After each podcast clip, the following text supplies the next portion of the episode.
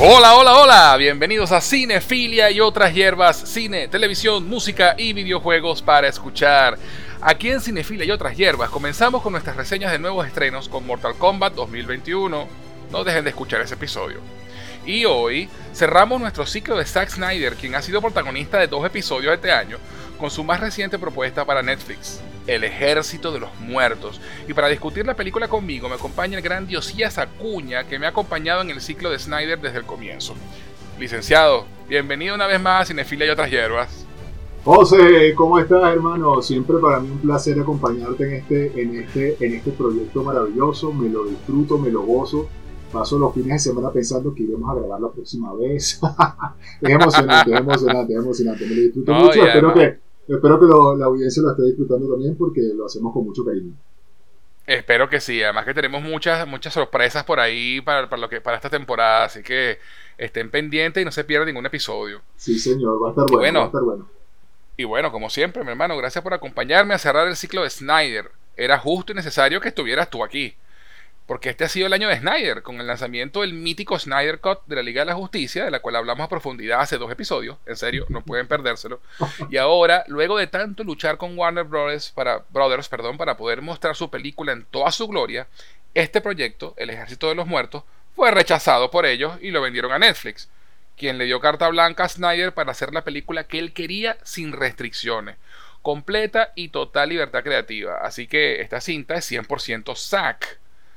De hecho, te, comenté, ¿te acuerdas? Que el, community manager de, Netflix eh, en Twitter colocó, ya pueden ver el, ejército de los muertos en Netflix y antes de que pregunten, este es el Snyder Cut. Yo, yo, yo amé, yo amé ese, ese tweet Netflix siempre con esa genialidad. Cuando yo vi, este es el Snyder Cut, no, lo máximo. claro, y aclarando, pues, o sea, obviamente en referencia a que esta versión de El Ejército de los Muertos es la versión del director, no tiene cortes, no tiene ningún tipo de entrometimiento, sino 100% SAC.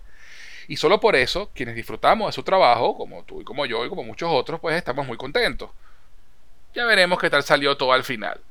Cabe destacar que como es nuestra costumbre, Diosías y yo decidimos no comentar nada sobre la peli entre nosotros antes de grabar el episodio, así que no sabemos qué opinión tiene el otro sobre esta vuelta de tuerca en el género de los zombies. Sí, este, a, mí me parece más divertido así, es, señores que nos escuchan, es difícil. Es difícil oh, no llamar corriendo a tu mejor amigo y decirle lo que sea que, lo que sea que queramos decir. Exacto. Pero, pero, también hace más divertido este podcast de esta manera. Así es. Bueno, y como ustedes saben, sobre todo si, si han escuchado nuestro episodio sobre la carrera de Zack Snyder, esta no es la primera vez que encara este género. Ya lo había hecho en el 2004 con El Amanecer de los Muertos, que fue su primer largometraje, y a pesar de ser un remake, de una película muy famosa de George Romero, fue muy bien recibido tanto por la crítica como por los fans de los zombies. A nosotros nos gustó mucho.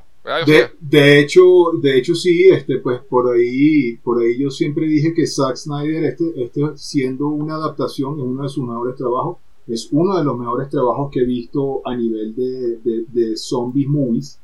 Este, Es muy buena y de hecho de ella hablamos en el episodio de Snyder, así que los refiero a, profundidad. Así que si quieren saber más nuestros, nuestros pensamientos al respecto, escuchen ese podcast. Lo importante y lo interesante también a tocotar es que esa película, El Amanecer de los Muertos, la escribió James Gunn, ¿no? famoso por, por, los, por los Guardianes de la Galaxia en Marvel y, fue el guionista de la película. Entonces tiene esa combinación de dos, dos autores noveles empezando sus carreras, ¿no? James Gunn escribiendo y Zack dirigiendo. Y en esa peli, Snyder le dio un empujón a los muertos vivientes, haciéndolos más rápidos y más letales.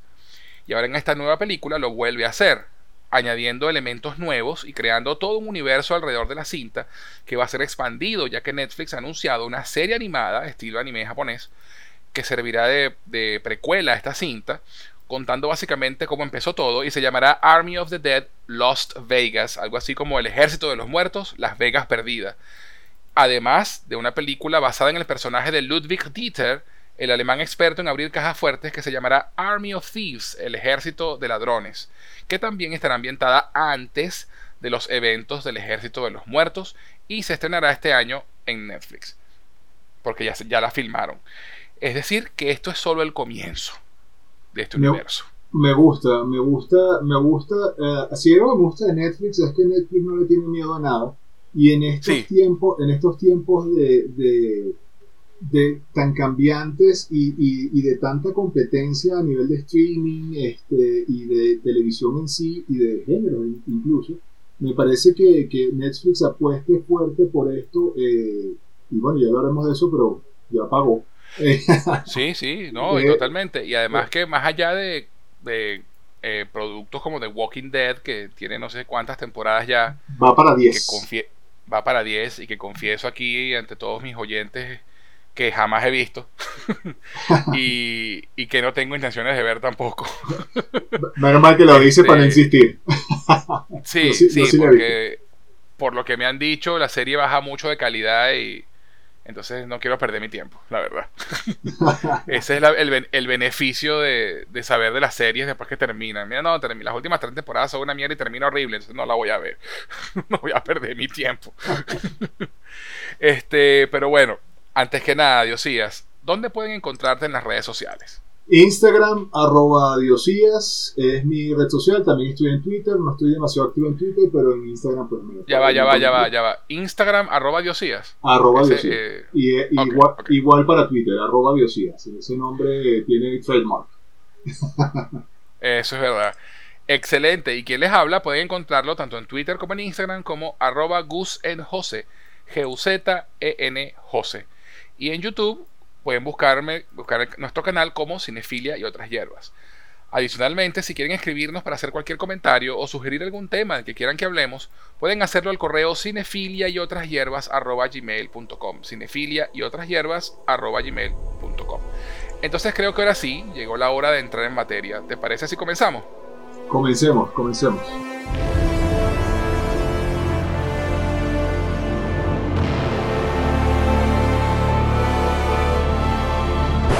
Pero, pero, pero, antes de continuar vamos a una pequeña pausa y ya regresamos con la reseña del Ejército de los Muertos en Cinefilia y otras hierbas. Este podcast llega a ustedes por cortesía de LearnSpanishOnlineAcademy.com, tu sitio para aprender español como lengua extranjera.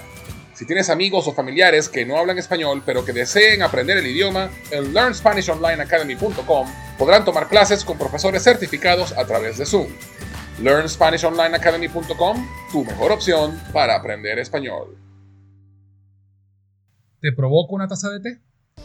Te presento a Tea Art, una empresa creada para envolver tus sentidos y conectar con tu ser mientras disfrutas de una taza de té.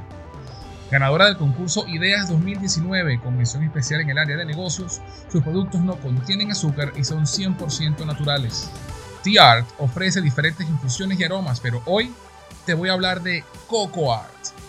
Disfruta del profundo sabor del cacao venezolano fusionado con el dulce aroma de la canela, el intenso sabor del cardamomo y la nuez moscada, creando una sensación única en tu paladar, endulzada y aromatizada con la belleza y delicadeza de la flor del jazmín. Deja que te envuelvan sus beneficios y propiedades que elevan el sentirse bien por ser un antidepresivo natural, mejora la digestión y la respiración, lo que ayuda a la salud cardiovascular, aliviando el estrés y la tensión corporal. Puedes obtenerlo en presentación a granel para aquellos que aman infusionar en tetera o en su sobre individual para aquellos que les gusta la practicidad de colocar su bolsita en agua caliente y listo. Para más información y pedidos puedes escribir a somostart.gmail.com. Síguelos en Instagram, arroba somostart. Envuelve tu ser con tía.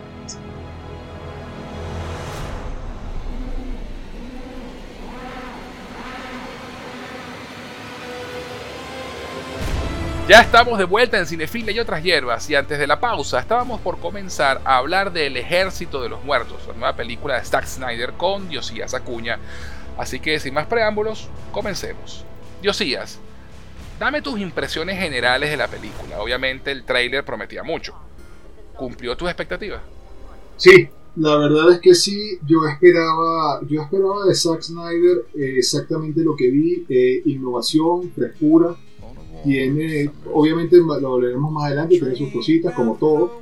Este, una en particular de la, que, en la que tal vez me extiendo un poquito por, por, por temas de mi, de, mi, de mi, profesión y de lo, que, de lo que he venido haciendo con mi carrera, y ya hablaremos de eso. Este, pero en general a mí me encantó. Eh, es una película que no es fácil de digerir para todo el mundo. Creo que Zack Snyder no es fácil de digerir para todo el mundo. Exacto. En general las películas de Zack Snyder no son tan comerciales como la gente podría pensar.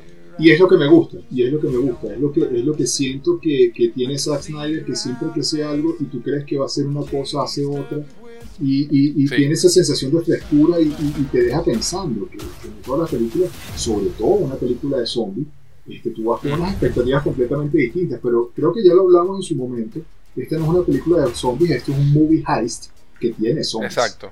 Entonces, no, no, confundir, porque, porque eso esto, puede generar expectativas Ocean Eleven con zombies. Sí, señor. esa, es, esa es la mejor descripción que podría darle esta película. De verdad que sí. bueno, en, en, mi caso yo debo decir que mis expectativas fueron cubiertas en, en, un 90%. Okay. Sobre todo, sobre todo después de ver el trailer. El trailer eh, es espectacular. Es espectacular. El trailer que salió, no el, no el primer teaser, el segundo trailer, que tiene eh, esta canción de country este, que le queda perfecto al trailer ¿no? y al estilo de la película. ¿no? Este, y, y, te, y, te, y promete y no, y no, y no digo que, que, sea malo, que no, porque prometía mucho más acción de la que tiene, ¿no? You got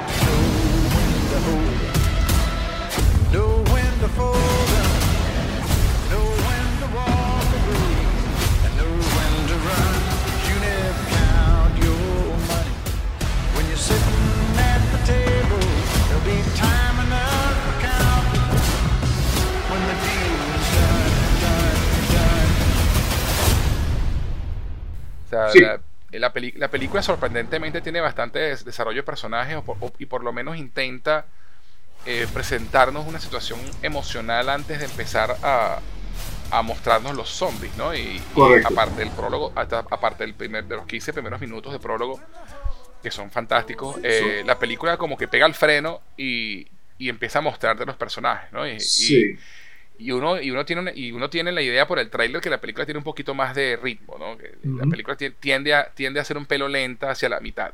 Estoy de acuerdo. Eh, pero una vez que arranca el, el Pandemonium, o sea, es, Zack Snyder 100%, Pandemonium Zack Snyder en cámara lenta. Y todo lo que promete. con, con, de gore. Y la película, eh, eh, lo que sí hace la película, más allá del tráiler, es, es este, lo que llaman el world building, ¿no? la construcción del universo que rodea a los personajes es súper interesante, ¿no? El concepto de, y ya hablaremos, ya profundizaremos un poquito más, pero estamos ahorita en, impresiones generales, ¿no? Eh, el, e, este, ese, ese universo, ¿no? ese de dónde vienen los zombies y qué está pasando por este lado y, y para dónde va todo. Y, o sea, no se limita solamente a contar esta historia del heist, del robo, sino que eh, hay algo más, hay mucho más allí que explorar que obviamente la película no explora. Y, y, y si, la peli y si no hubiera esa promesa de más, y, de repente mucha gente que la ha visto no sabe que hay más, ¿no? que esto no es una película eh, que cierra todos sus, sus, plot points, sus tramas, sino que deja muchos hilos abiertos porque la idea es continuar y expandir. Entonces, e, eso le quita un poco a la película, ¿no? Que, que, que, la película no tiene un cierre como tal eh, satisfactorio del todo. Pero el hecho de que sabemos que va más, que hay más, que va, que va a haber más en este universo, entonces es como decir, bueno, este es como el primer episodio de la serie, ¿no? Correcto. Eh, eh, el primer episodio de este universo. Y lo, y lo otro interesante, que este, y por eso hacía la referencia a Walking Dead hace un rato, es que este es un universo cinematográfico de zombies y no ha habido uno nunca. Es así. Es así. No, eh, porque las películas de George Romero, a pesar de que se llamaba La Noche de los Muertos Vivientes, El Amanecer de los Muertos Vivientes El Día de los Muertos Vivientes, no estaban conectadas realmente. Es correcto. ni en personajes, ni en mitología, ni en universo. Entonces, Zack Snyder está haciendo algo acá que es sin precedentes, ¿no? Y Netflix, y, Netflix te tiene, eh, digamos que la.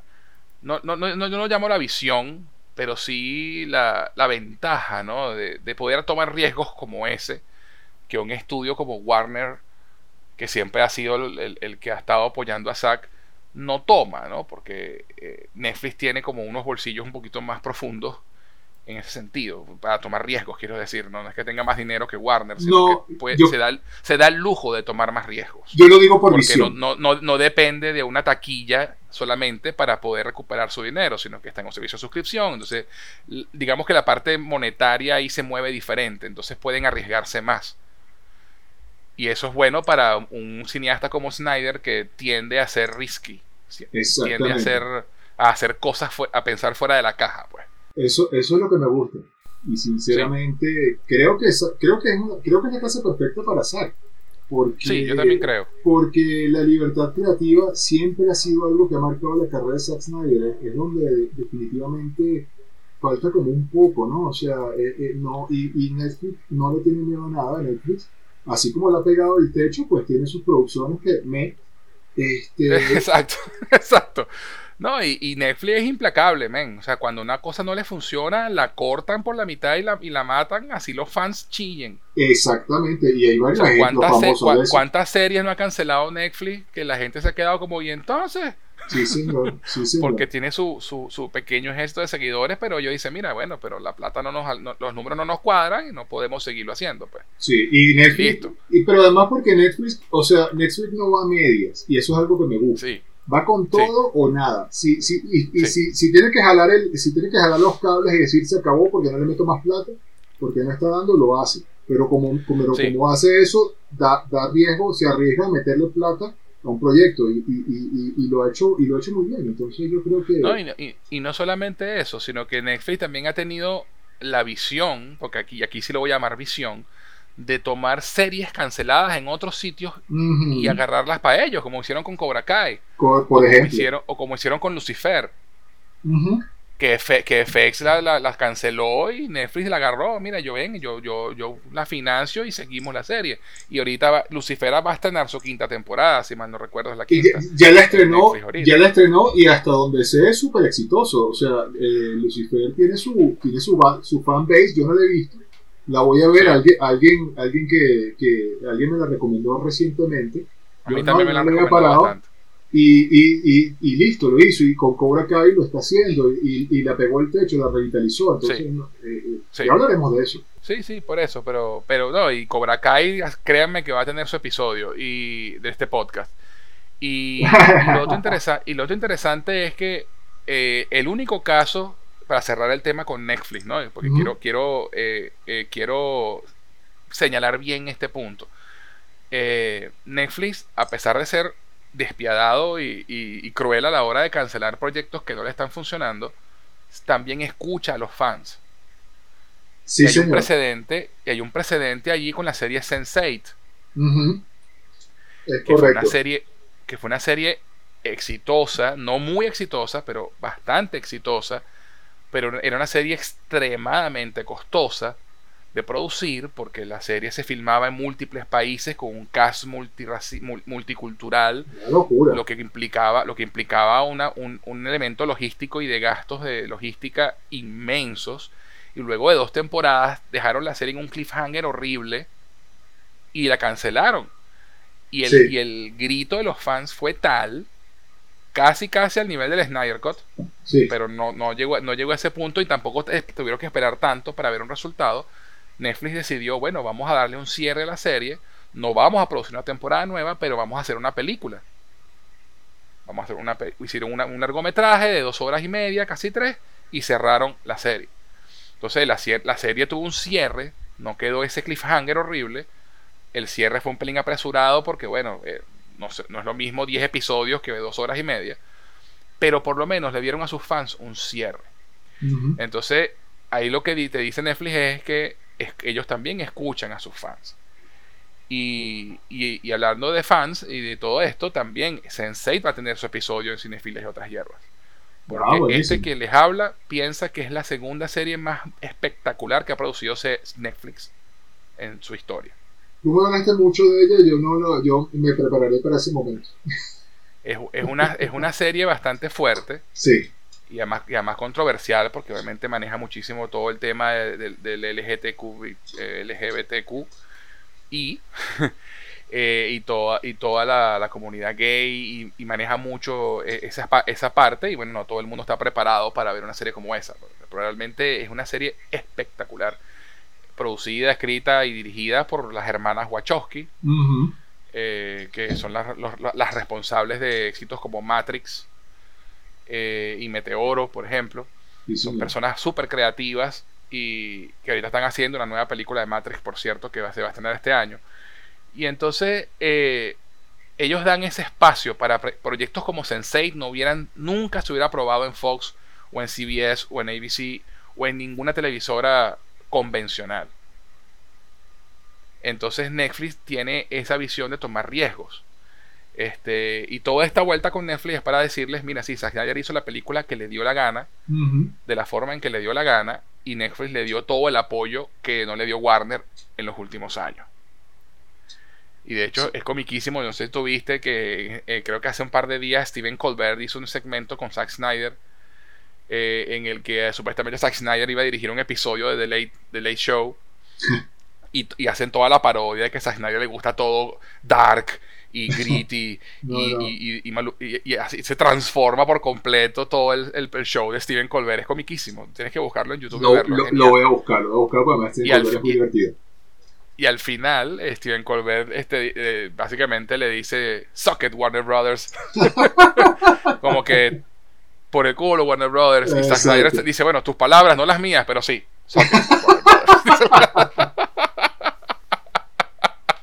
complicado, es complicado. Sí. Entonces, bueno, una cosa interesante también antes de que empecemos a hablar de cosas específicas es que Zack Snyder por, por primera vez en su carrera cinematográfica y digo cinematográfica porque él era director de videoclips y de videos musicales antes y, y, cuando dirigía videos musicales sí hacía esta función y en esta película por primera vez hace el director de fotografía. O sea, no solamente es el director de la película, sino también se encarga de manejar la cámara y de, y de los lentes y del foco y de todo el look y todo el aspecto visual de la película. Y esta película tiene un look bastante peculiar. Sí. Eh, tiene un trabajo con, los, focos, con los lentes y con, la, con la profundidad de campo bastante original. Lo que llaman el lente de sueño, el Dream Lenses, que es que todo lo demás está desenfocado excepto lo que está en primer plano. entonces, Zack busca que, que te enfoques en una cosa en particular y desenfoca todo lo demás. Y, lo usa constantemente a través de la película. O sea, no es que lo use en un momentico, ¿no? Sino todo el tiempo está pasando, ¿no? Eh, generalmente, desde que entran a Las Vegas hasta que se acaba la película, es un juego constante con el foco. Y a mucha gente le molestó visualmente y, admito que cuesta un poquito acostumbrarse al principio, ¿no? Pero, pero tiene un look bastante original en ese aspecto y, experimental. le da, le da también un toque personal adicional a la película para Zack. No sé qué te pareció a ti ese detalle del foco. A mí me gusta bastante, a mí me gusta bastante la, la, cinematografía, la cinematografía en, ese aspecto es bien chévere. A mí, me, ah, nuevamente, este, a mí lo que me gusta con Zack Snyder es que él innova en, muchas cosas y tiene sus ideas y todo tiene un porqué. Este, y ese, ese, ese, ese efecto de, de, del primer plano a mí me gusta porque resalta lo que él quiere que resalte. Lo demás está en un segundo plano, así como esto. A, a mí todo eso, porque además eso da para mucho. No, eso para mucho, lo hemos hablado antes de, de, lo, lo, onírico que es Zack Snyder en ese aspecto, cuando te, cuando te quiere dar un efecto un efecto onírico, o sea, eh, él, él es muy visual, y Zack Snyder es muy visual en todo aspecto, eso es, eso es parte de su de lo que destaca su carrera y es parte y, y, es mucho de lo que a mí me gusta, a mí me gusta esas películas planas secuenciales y ya, un primer plano ahí, toma, listo, un plano abierto, plano cerrado, o sea, hay, hay, hay mucho para hacer y creo que este tipo de películas da da para, da para, da para eso, da para eso. Y, Totalmente de acuerdo. El, el, que se le, el que se le haya dado la libertad creativa de que nadie se metiera en eso, ni siquiera en eso, en cómo lo vas a filmar, a mí eso me parece, a mí eso me parece alucinante. Este, sí. Porque, porque, porque por fin podemos tal vez ver el full potential de un director que, que, que, que definitivamente tiene muchos recursos. Muchos recursos. Entonces, este, bueno, vamos a ver, vamos a ver qué más sale, vamos a ver qué, qué viene por ahí. Eh, que Netflix sea, que Netflix sea la casa ahora de Zack, me parece, me parece, me parece el, el, el match perfecto. Sí, este, sí, sí, a mí también. y espero que sigan trabajando juntos por, bastante tiempo porque de verdad Zack también se, en entrevistas se ha visto que quedó muy contento pues con, con, el partnership con Netflix y, y bueno, y a, Netflix ha salido bien la cuestión, ¿no? Tiene, por lo que estuve viendo, llevan dos semanas del estreno de la película y ha estado de primer lugar a nivel mundial. Sí, sí, aquí en Colombia durante empezó... Dos, durante dos semanas. Aquí en Colombia empezó como número uno el día que la vi, el día del estreno, ya está, ya está como por el 5 o 8, pero que bueno, ya han pasado dos semanas, pero se mantiene se mantiene, se mantiene, tengo entendido 72 millones de viewers, creo que 72 millones de viewers, sí señor. creo que es, a nivel mundial que es lo que le mandaron, nada despreciable, nada despreciable. No, para nada, para nada. Tal cual. Entonces, bueno, ahora vamos a hablar un poquito, digamos que de la trama principal de la película, ¿no? Eh, para, para, los que... Los que de todas maneras, les advertimos aquí que vamos a hablar con spoilers, full spoilers. Sí, ya, eh, tuvieron, dos semanas para verla, muchachos. Exacto, exacto. Este, entonces vamos a hablar un poquito de, qué va la película, ¿no? Y luego entramos a los talking points, a los, a los puntos específicos en los que quiero, de los que quiero hablar. Pero antes, antes, de, antes, eso, antes de eso te comento rapidito que este, este, esta es la película, esta película me hubiese gustado verla en el cine. Me, hubiese gustado, me hubiese gustado verla en el cine. Es el, el, comentario así como para cerrarlo el general. Me hubiese gustado bastante verla en el cine, la verdad que sí. Sí. Sí, de hecho en Estados Unidos eh, sí tuvo un estreno en cines una semana antes de que entrara Netflix, ¿no? Eh, sí, en Estados Unidos, en cines selectos eh, de Estados Unidos, eh, hubo funciones. Netflix está tratando de hacer eso con sus estrenos grandes. porque bueno, todos los cines ahora están tratando pues, de, tratar, de volver a la normalidad después de año y medio de pandemia y de, y de tantos problemas, pues algunos cines han vuelto otra vez a abrir. Aquí en Venezuela también ya están abriendo otra vez los cines. Y Netflix, pues tuvo la, la bondad de hacer un, estreno en cines. Este antes de, una semana antes de Netflix y bueno y todavía estando ya en Netflix también se pudiera ver en el cine pues no es que después la quitaron pero obviamente no a nivel mundial pues entonces los que no estamos en Estados Unidos tuvimos que verla por Netflix eh, pero sí, me hubiera gustado verla en el cine, de verdad que sí, porque visualmente tiene mucho, mucho que decir y, además es muy entretenida. Eh, eh, la trama de la película en dos platos es, mira, hay un, apocalipsis zombie centrado en Las Vegas este, y logran cercar todo el perímetro de la ciudad, entonces el apocalipsis zombie se quedó ahí encerrado en Las Vegas y uno de los dueños de, uno de los casinos de Las Vegas contrata a un grupo de, de, mercenarios, algunos que ya estuvieron involucrados en, el outbreak, en cuando se desató la, epidemia zombie al principio, para que roben 200 millones de dólares que están en la bóveda de uno de los casinos en Las Vegas.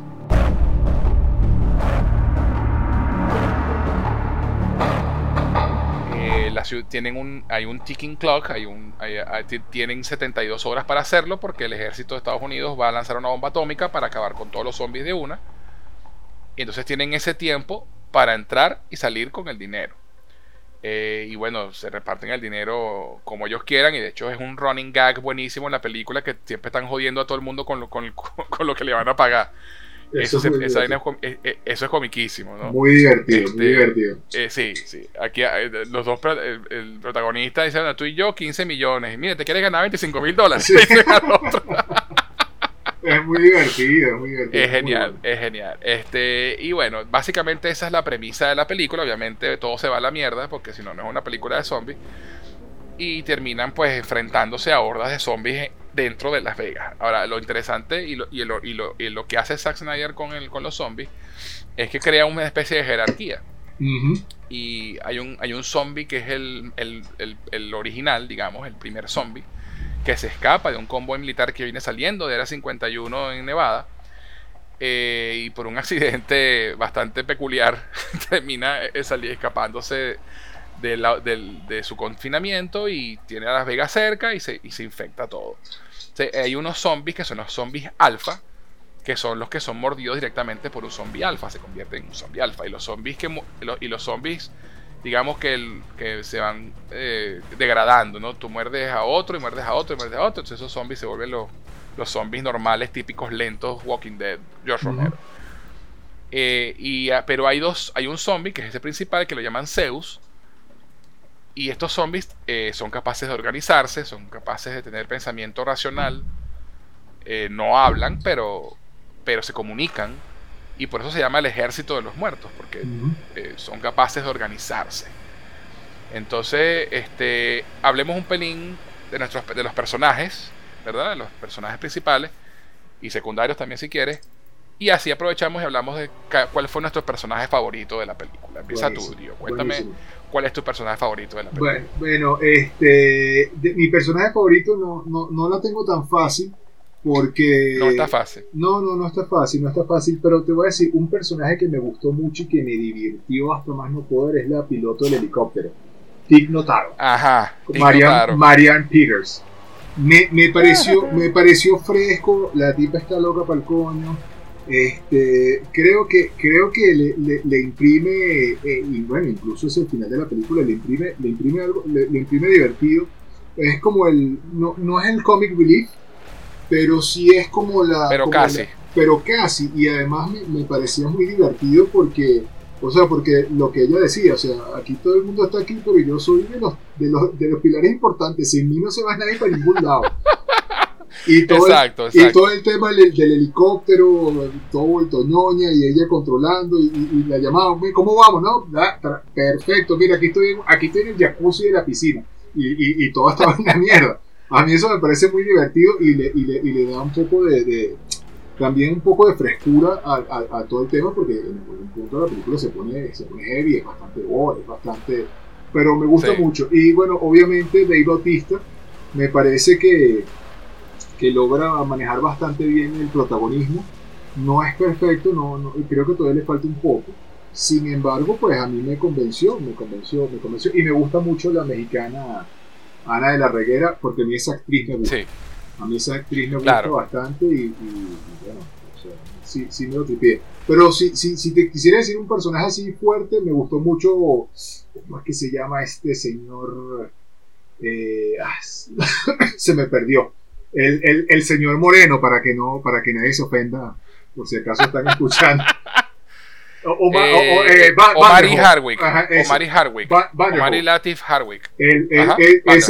me parece que ese personaje también tiene mucho. Es que, eh, ¿sabes qué pasa? Que me parece que hay un balance bastante chévere en, cuanto a personajes de la película. Nadie tiene un protagonismo tan claro como tal. Creo que hay un buen balance allí entre, entre. Porque al final es un grupo y es un movie heist. En un movie heist, pues tienes un líder, pero todos los personajes tienen su chance de brillar y todos sus personajes tienen, todos los personajes tienen chance de de, de, de, robarse un rato la cámara. Entonces, a, mí ese personaje me gustó bastante. Creo que esos tres son los más los más eh, significativos en, en, mi, en, mi, opinión. Buenísimo. No, bueno, y tú sabes que el cuento con Tignotaro, ¿no? No, ¿cuál, cuál, cuál, cuenta, cuál, cuál, cuál, cuál, cuál Tú sabes que ese personaje tenía otro actor antes. No, ¿en serio? Sí, ese Chris Delia.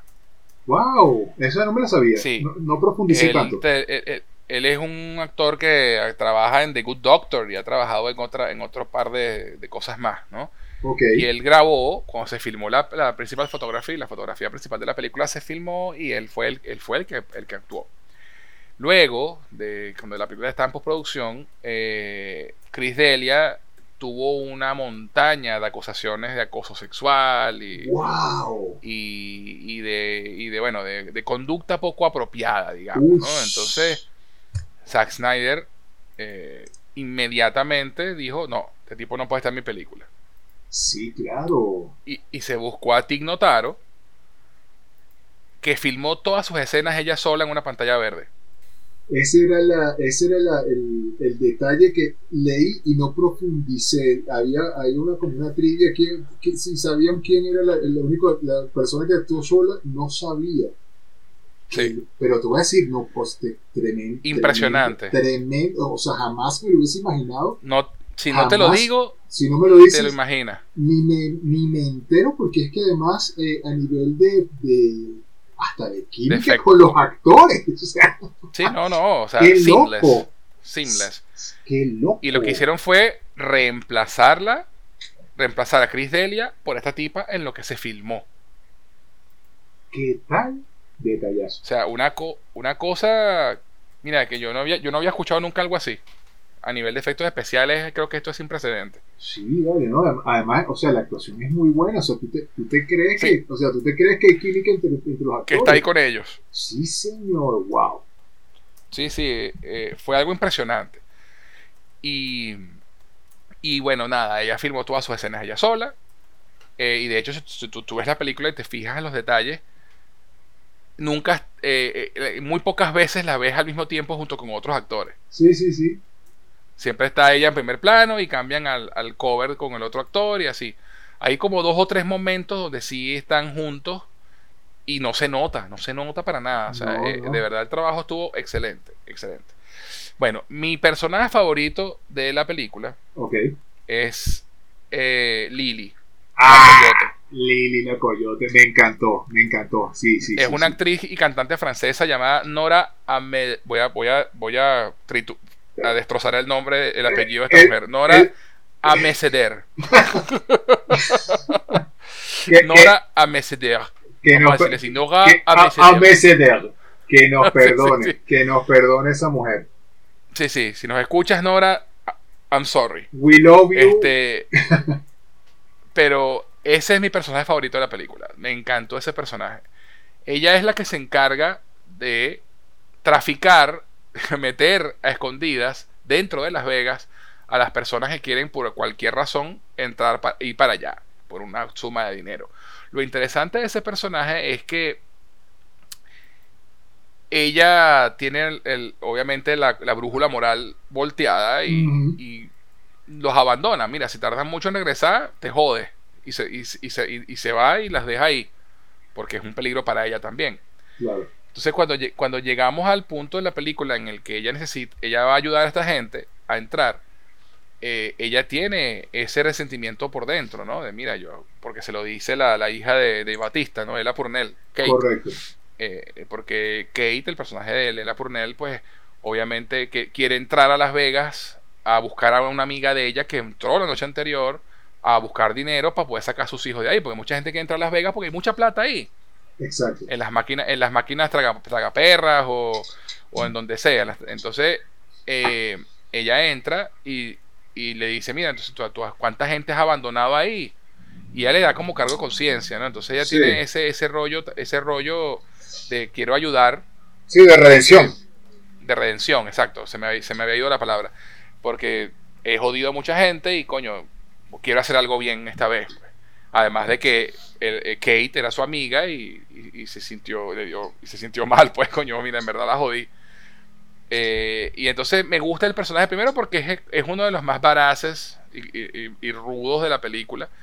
Ella es la que informa de, la, de toda la, la jerarquía zombie, ¿no? Que, y es algo súper interesante porque hay un personaje allí que, que es un, un, un mamagüevo, no hay otra palabra, que lo hace Theo Rossi, que es Burt Cummings, Ajá. que, que es un tipo que, bueno, que eh, está encargado de vigilar la frontera ahí para que no pasen a Las Vegas, pero el tipo es acosador sexual y el tipo es un depredador y, mal- y maltrata a, a los- a la- a las personas que están ahí voluntarias y no sé qué. Y es buenísimo porque entonces ella encuentra la forma de darle su merecido al tipo, ¿no? Y se lo lleva. Le dice, necesitamos una persona más para, para, para hacer este trabajo. Y se lleva a ese tipo. Y tú estás todo el tiempo pensando, coño, pero ¿por qué se llevó el huevo en este? Sí, sí, sí. que, es un, sí. que es un pajugo, resulta que hay una jerarquía en este, en estos, con estos zombies alfa, que si tú les dejas un sacrificio humano, obviamente, ellos te dejan en paz y puedes caminar por ahí tranquilito mientras no jodas mucho. Entonces te- e- ella es como que la, la tipa que dice, mira, sí, esto es lo que tenemos que hacer para poder sobrevivir aquí adentro. Es la tipa experta, pues. Y, y bueno, nada, me encanta el arco del personaje de ella, además que eh, es su- su- el momento de su muerte es uno de los momentos más brutales de la película Épico. y es épico y, y bicho, o sea, de verdad que el personaje me, me- me gustó muchísimo. De segundo lugar, te voy a poner a Matías Schlotter, el alemán, que hace Ludwig Dieter, que es el experto en abrir cajas fuertes. Muy, muy Ese personaje me pareció súper divertido, además que tiene una personalidad completamente distinta a todos los demás, porque todos los demás son unos malandros, matones, varaces, y el tipo no, el tipo es un carajo poeta, que abre cajas fuertes, medio hippie y toda la cosa, ¿no? Entonces eh, tiene ese, ese choque en, en, un principio con el resto del grupo porque el, el tipo no, es, no sabe ni cómo manejar una sierra eléctrica, no, no, no, se, no se maneja bien con las armas y resulta que tiene buena puntería de nato, ¿no? Exacto. el tipo tiene buena puntería. Y esos dos personajes para mí fueron los que para mí resaltaron más de la película. El resto de los personajes estuvo muy bien, Tignotaro buenísimo también. Pero esos dos personajes para mí fueron lo, que más me tripié. Igual que, y bueno, y la relación entre Ludwig y Vanderhoof se desarrolla a través de la película. Justo eso Esa amistad, esa amistad que se desarrolla entre ellos dos me encantó. A mí también. Eh, creo, que me gustó mucho y, qué fino que coincidimos en, en, esa parte porque a mí, o sea, el personaje como tal me gustó mucho, pero más me gustó la dinámica de ellos dos. Entonces que tu otro personaje favorito sea, sea eh, precisamente Dieter, me parece súper cool porque es, son, son diametralmente opuestos y sin embargo se ganan el respeto del uno del otro. Tanto es así que hay una escena espectacular ah, de la que veremos más adelante que, que, que, tiene mucho que ver con esta dinámica tan, tan buena. A mí, eso, a, mí, a mí esa dinámica me encantó, creo que son los más, creo que, creo que son los más resaltantes de de la película, pues al, final Dave Bautista pues está un poco perdido, pues tiene un poco perdido en el sentido de que eh, tiene que cargar con la hija Annoying Daughter, eh, super annoying. Sí, el y, y, y, creo que eso también hace que se desluzque un poco la actuación de Bautista. Creo que, le, creo que eso le, le, le hizo un poquito de, de, carga ahí, de, carga, porque, porque tenía que llevar la carga emocional de, la película y, o, o sea, llevas la carga emocional, o eres el baraz, entonces no es tan baraz como tal vez pudo haber sido este, por, por ese arco. Claro, porque tenía que, tenía que estar pendiente de la, de la hija y la Correcto, correcto. Oh, eso me encanta. eso es parte, eso es parte de lo interesante porque, porque mucha gente se queja de este personaje de, de Ella Purnell.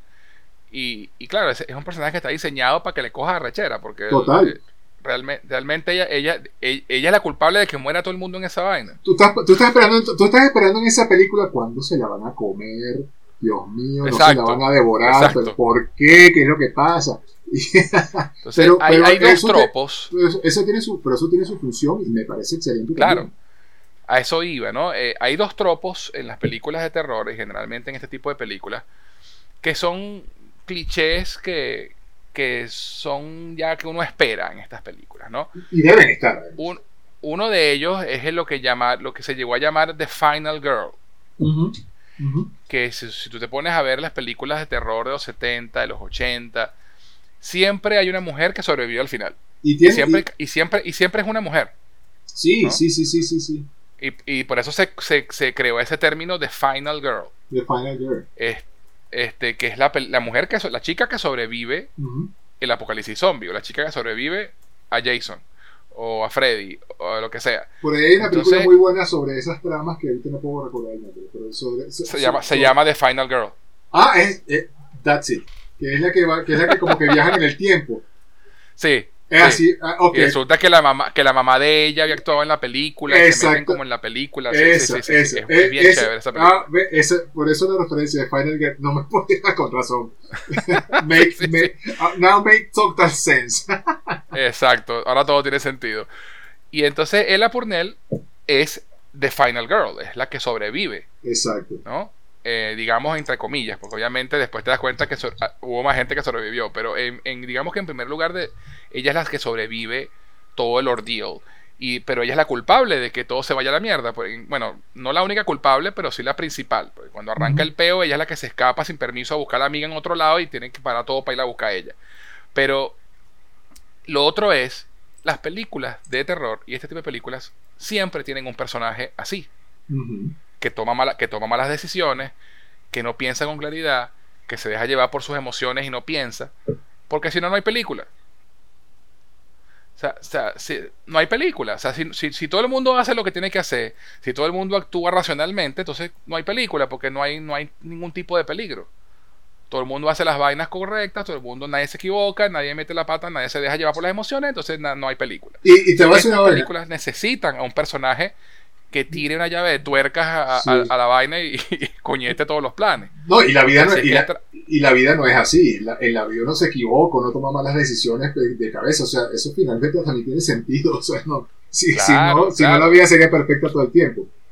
Tú ves a la gente que dice, no, qué bolas, pero ¿qué, ¿cómo va a hacer esa vaina? No tiene, no tiene ningún sentido. ese es el punto. La tipa está actuando emocionalmente, no está actuando racionalmente cuando ella se entera que su amiga la noche anterior, la, el la coyote la metió para Las Vegas, y le dice al papá, mire, yo voy contigo, y el papá le dice, no, tú no vas a ir un coño, y dice, no, yo no estoy pidiendo permiso, te estoy diciendo lo que va a pasar. Exacto. Que claro, uno dice, bueno, porque de Bautista no le metió un coñazo, la durmió, la noquea y la amarra a, una, a un poste para que no vaya? Porque no, no hay película. No, y te, voy a decir una cosa, José, yo soy papá, yo soy papá de una mujer ya que fue adolescente. Esa no existe, brother. Esa de que te encierro en la casa y no te dejo salir, esa mujer se va por la ventana. No existe. Eso no existe. Eso, eso, o sea, el que dice eso no, no, no, no ha lidiado con una hija adolescente. Exacto. O sea, eh, y él dice, bueno, prefiero que vaya conmigo y así yo le, le echo un ojo para cuidarla. Eso es lo que tiene sentido. claro, a que la caraja se vaya por su cuenta y, y, no, y yo no, la pueda, no pueda hacer nada por ella. Eso es lo que tiene sentido. Este, y claro, el, eh, y ese es el punto como tú ya comentaste hace un rato, que hace que a De Bautista se desconcentre, no tiene la cabeza 100% en, el, en la vaina porque está pendiente de la carajita. Correcto. Entonces, y la chama, y él le dice, te quedas conmigo, vamos a hacer lo que venimos a hacer, si nos encontramos a tu amiga en el camino, fino, pero tú no te vas a ir sola para ningún lado a buscar a nadie, porque ese no es el plan. Y ella dice, sí, papá, tranquilo. Y quiero primero que hace lo que tiene chance, va y se escapa a buscar a la amiga por otro lado. Entonces, coño, da rechera, pero es que esos personajes así necesitan estar en estas películas. Es correcto. Entonces, ese es lo que llaman el thankless job. es el, el, papel que todo el mundo le tiene a rechera y realmente si hace bien su trabajo, la película funciona. Si le cogiste rechera porque hizo bien su trabajo. Exacto, exactamente. Si no hubiese fracasado. Exacto. O sea, Ella Purnell tiene el desafortunado deber de ser la persona que todo el mundo va a odiar en la película. Así es. Bueno, una de las personas, porque también está el otro carajo, este, que no me estoy tratando de acordarme cuál, quién es el nombre, creo que es Garrett Dillahunt. El, el guardia, el guarda. Ah, Martin, el, el, la mano derecha de. La mano derecha de. El, que les impone. El, el, eh, el que les impone el que les está haciendo, les está encargando el trabajo, les, les manda a Martin para que los acompañe, para, que supervise toda la vaina y que todo salga bien. ¿no? Ese en teoría ese es el trabajo del tipo. Él es el verdadero villano de la película. Totalmente. Totalmente. Él, hace, él hace, él hace que maten a uno de los personajes también de la, al principio, cuando apenas entran en Las Vegas.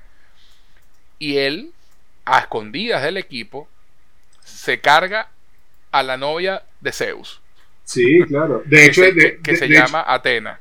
de hecho, de, hecho ahí, es donde, ahí es donde todo se va a la mierda. En realidad es por él. Claro. Entonces, claro, él, él, es el que tiene sus propias agendas dentro, dentro eh. del, del, equipo y es, él necesita robarse la cabeza de la, de la novia de Zeus, de Atena, de la, de la zombie alfa. Exacto y le, y le monta una trampa, le corta la cabeza. Además, buenísimo que la cabeza siga viva y, hace gestos y se mueve. Sí, total. ¿Por qué? Porque a ellos realmente no les interesaba el dinero. Lo que les interesaba era la sangre del zombie alfa. Exactamente. Para crear, porque el, el ejército gringo quería crear su propio ejército de zombies. Correcto. Entonces, y, y, la idea era eso, él estaba allí, mientras estos estaban robándose la caja fuerte, el carajo se, se, robaba la, cabeza de la zombie. Y realmente el dinero era una distracción, era, no, no, le importaba la plata, eso valía mucho más dinero. Entonces, este, él es el verdadero villano, pero entre él y Kate se encargan de que se muera todo el mundo en esa vaina. sí, sí, sí, sí, sí, como buena película eh, zombie, no, no se salvaron.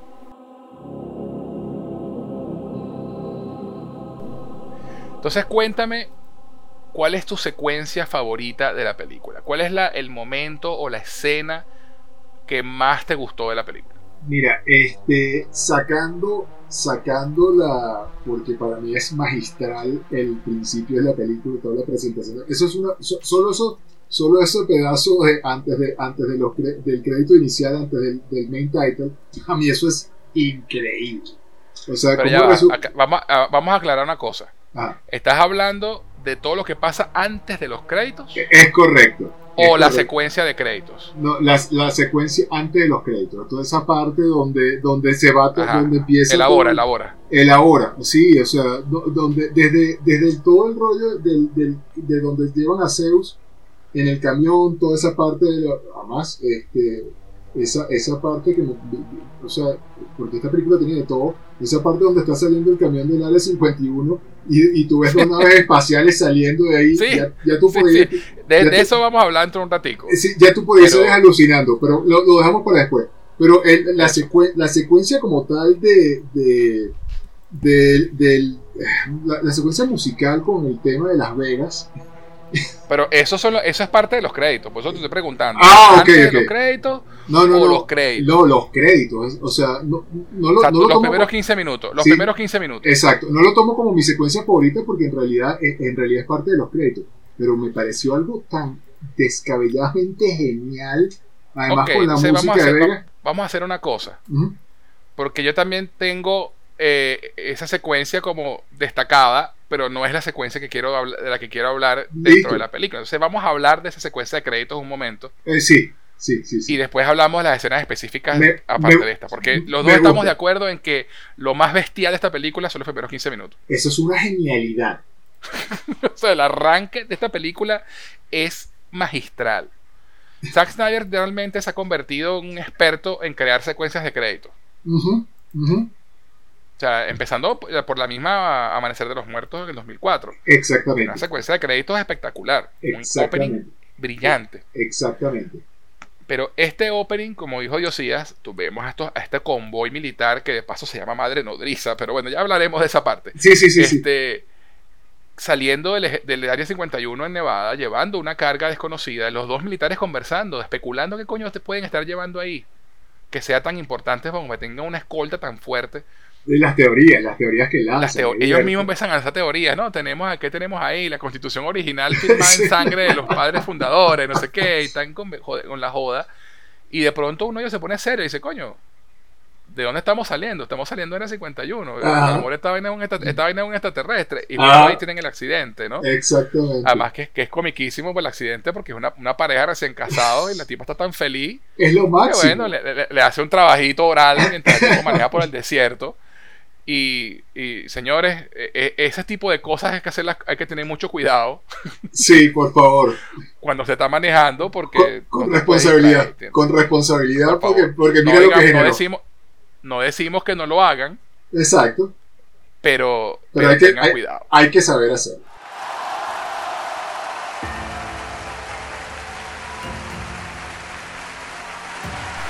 Exacto. Entonces gracias a, esta pareja de recién casados, pues, o, desgracias a esta, a esta de recién casados, hay un accidente, ellos chocan contra el convoy que lleva la, carga desconocida, que nos enteramos luego de que es Zeus, y ahí es donde se escapa y mata a todos los soldados y lo ves en ese momento en que se para y ve las luces de Las Vegas de fondo, ¿no? Eh, y es interesante porque entonces ahí empieza la secuencia de créditos. La secuencia de créditos es básicamente un cortometraje. Sí. Que te, que te cuenta a muy grosso modo, pero muy bien, y, con momentos emocionales que te pegan en el estómago al final, en menos de tres minutos, cómo empezó la epidemia zombie. ¿no? Y, qué pasó, como, eh, digamos que cómo llegamos a Las Vegas cercadas. Es lo que te cuenta en tres minutos. O sea, lo complicado que es hacer eso. Contar una historia en tres minutos de esa forma sin diálogos. Bueno, porque lo que, hay, lo, que suena es un cover de Viva Las Vegas. Viva Las Vegas. Viva Las Vegas. Y vemos como poco a poco Las Vegas va cayendo, ¿no? Pero entre eh, eh, esparcido entre ese, ese, esas imágenes de Las Vegas cayendo, vemos las primeras fuerzas de resistencia. Y nos enteramos, y nos enteramos que el personaje de Dave Batista eh, el personaje de Ana de la Reguera, de Omari Hardwick, todos ellos ya habían, habían luch- lucharon allí dentro, Exactamente. ¿no? Lucharon dentro de Las Vegas y vemos un personaje que es como una soccer mom, ¿no? Una, una tipa normal, de, de pronto tipo de la policía, qué sé yo, pero que, se, que era, era una de las principales defendiendo Las Vegas, este, despiadada a la hora de decir, mira, el tipo tiene un mordisco, lo siento mucho, Boom. De- pum.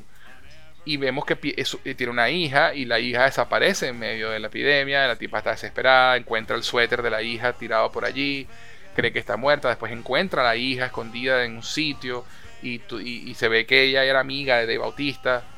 Y, y- y justo cuando están a, pu- a punto de salir, ya que están colocando el último contenedor para cerrar Las Vegas, la agarran los zombies. La niña, la hija tiene chance de escaparse, pero prefiere quedarse a morir con su madre antes que quedarse sola.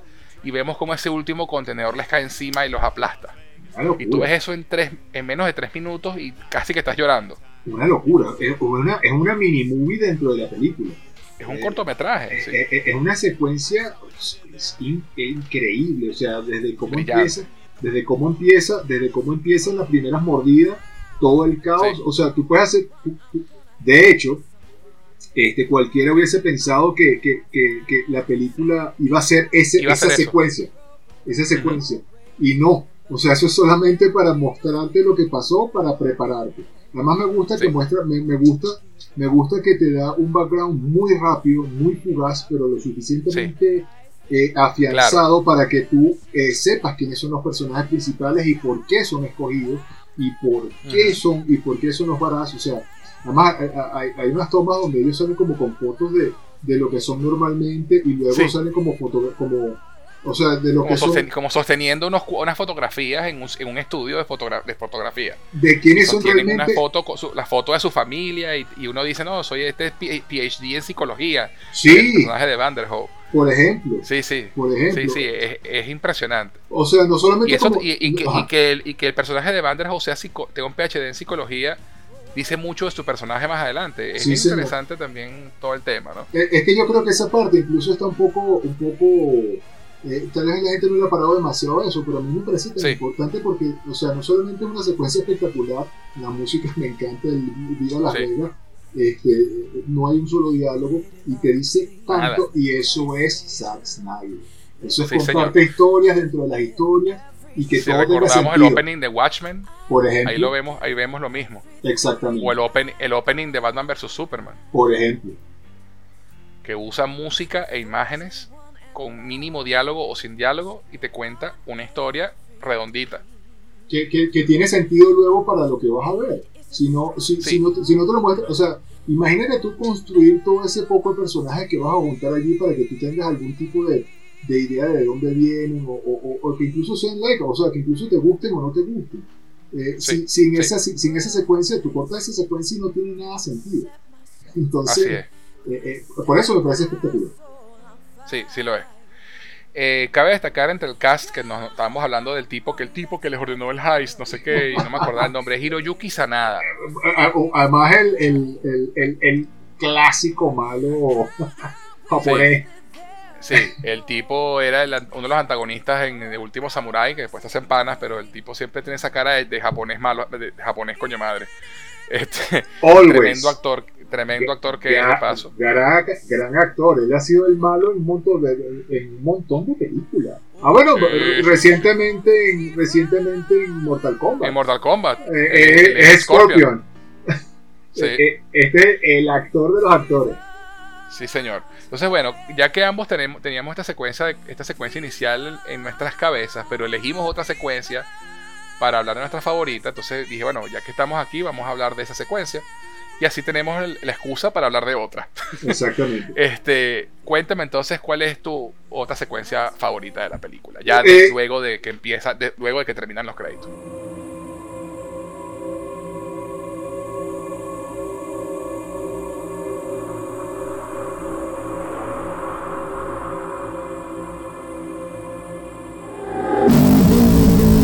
La, la secuencia, la secuencia de la pelea en el techo cuando, cuando de hecho muere Lily.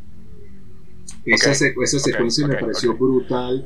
Además, este, ese guiño ahí de, de Zeus saliendo vestido de, de- prácticamente de, de espartano, haciendo referencia, Sí. haciendo referencia a A 300. 300, me pareció genial. Además, Eh, genial. que Zeus tiene, exacto, el casco. Porque, claro, en estos zombies, como todos los zombies, se matan dándoles un tiro en la cabeza. Entonces, tiene sentido de que Zeus tenga el, el casco, ¿no? Para Eh, Una protegerse. capa. Además, una capa que uno de los personajes dice, coño, ese es a fucking zombie in a Sí, cape. Sí, e- eso. Con una capa. Es un zombie con una capa y, y- con la clara referencia a 300, o sea, me pareció. Totalmente. Es- esa Era como era Leónidas. Era la Exactamente. capa y el, y el casco y, y badass. Pero, y además, Este, sin perder sentido, por lo que tú Sí. dices, porque la gente, ¿pero por qué tiene un casco? Señor, el señor se está protegiendo de la bala en la cabeza porque él sabe que así, así lo Ujú. pueden matar. Entonces, eso me pareció súper, súper Genial. Genial.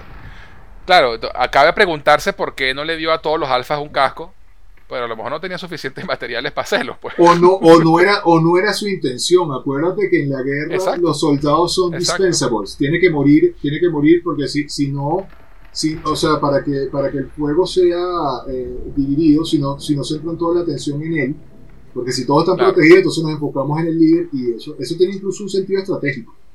Sí, ¿no? Bueno, parasitando a Magneto en X-Men The Last Carne- Stand. ¿Sí? En el ajedrez, los peones van primero. Exactamente, carne de cañón que llaman también. Exacto, por- la por carne eso- de cañón que Por eso, llaman, por, es. eso tiene, por eso tiene sentido, eso es, eso es la guerra. Y eso te dice que esto es Sí. una estratega de guerra. No es, ningún, no es ningún mindless zombie. Exacto. Entonces, la, para darle contexto a, a esa escena que, que- a la que hacemos referencia, que es tu escena favorita de la película, eh, habíamos comentado pues que, eh, que el personaje de Martin se roba la cabeza de, de la zombie, de la reina zombie, lo cual desata la ira, obviamente, de Zeus. Es una escena fantástica en la que él vemos cómo, se, cómo, cómo ve su cuerpo y hasta llora.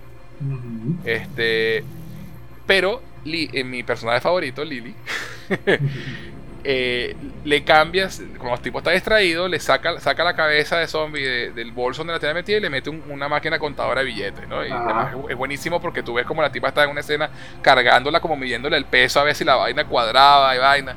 Y tú ves la escena y tú dices, ¿qué está haciendo esta tipa? Yo no entendía nada, me pareció, me pareció una genialidad. Genial, genial. Y entonces, eh, obviamente, Martin muere, además una muerte fantástica porque se lo come el tigre. Uf, Este, el tigre zombie. Eh, sí, hay un tigre zombie en la película, señores. Y estamos en Las Vegas. Este, Exactamente. y, y entonces ella tiene la cabeza de zombie. Él tiene la cabeza de, de Atenea. De Atena, perdón. Y cuando Zeus la ve, ¿verdad? La tipa le muestra, le pone una pistola a la cabeza y le dice, déjame en paz o la mato. Ajá. Pues a, todas- a todas estas, pues Zeus tenía como, bueno, mira, si puedo salvar la cabeza. Y de hecho, Zack Snyder creo que lo, lo, lo confirmó en una entrevista. Que esto, en estos zombies alfa, si tú agarras la cabeza de la tipa y se la pegas a otro cuerpo, la vaina va a funcionar. Ajá. Entonces el amor tenía la esperanza todavía de volverle a pegar la cabeza a la mujer. Correcto. Este. Y Zeus, entonces, bueno, cuenta tú lo que pasa después, pues ya que es tu escena.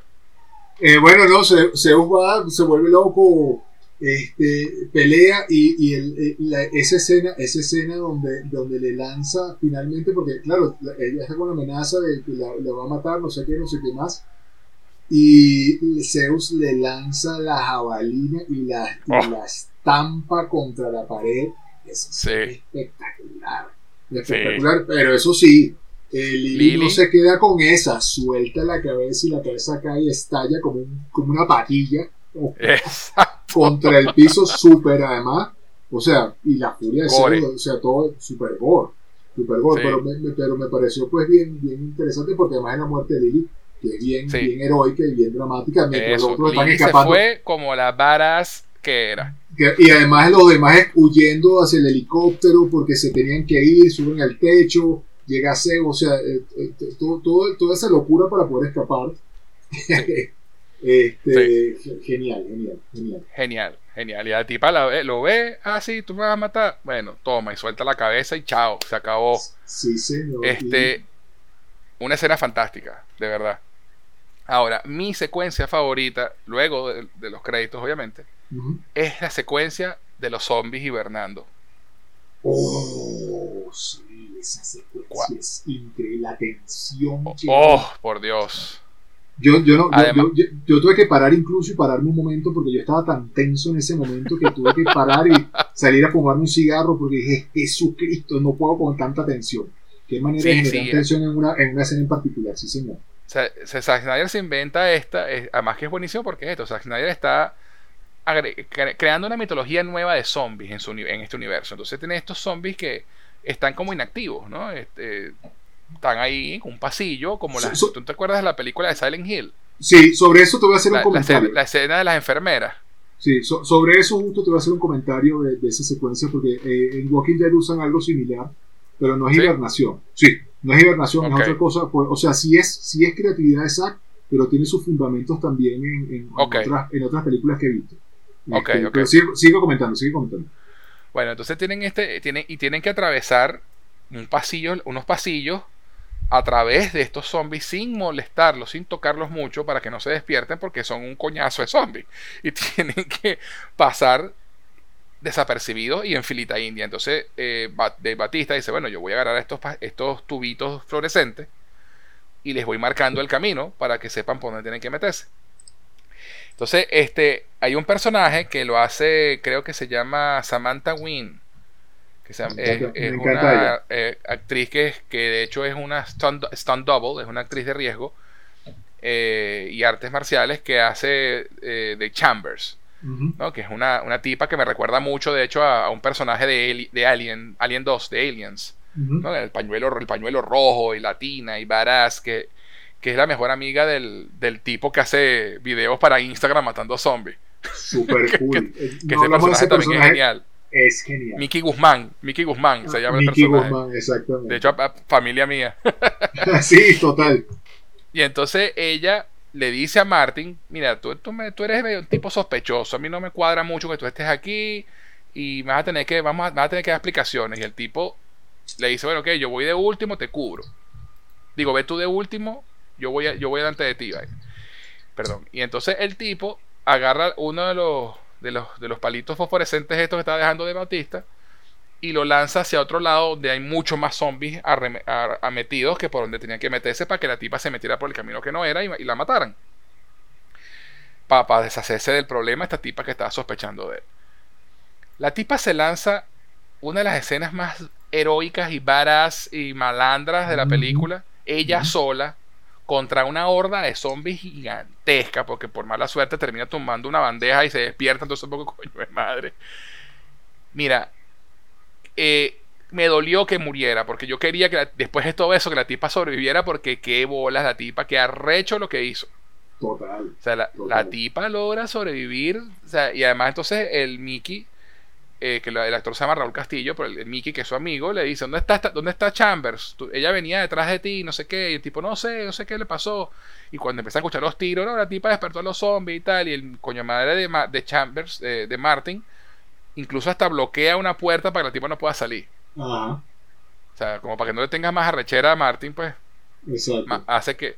Y con todo y eso, la tipa sale por una ventana Con una explosión. cayéndose a, cayéndose a tiros con los zombies, con cuchillazos. La tipa, verga, peleó hasta con las uñas, pan. Es, es una, es una escenota.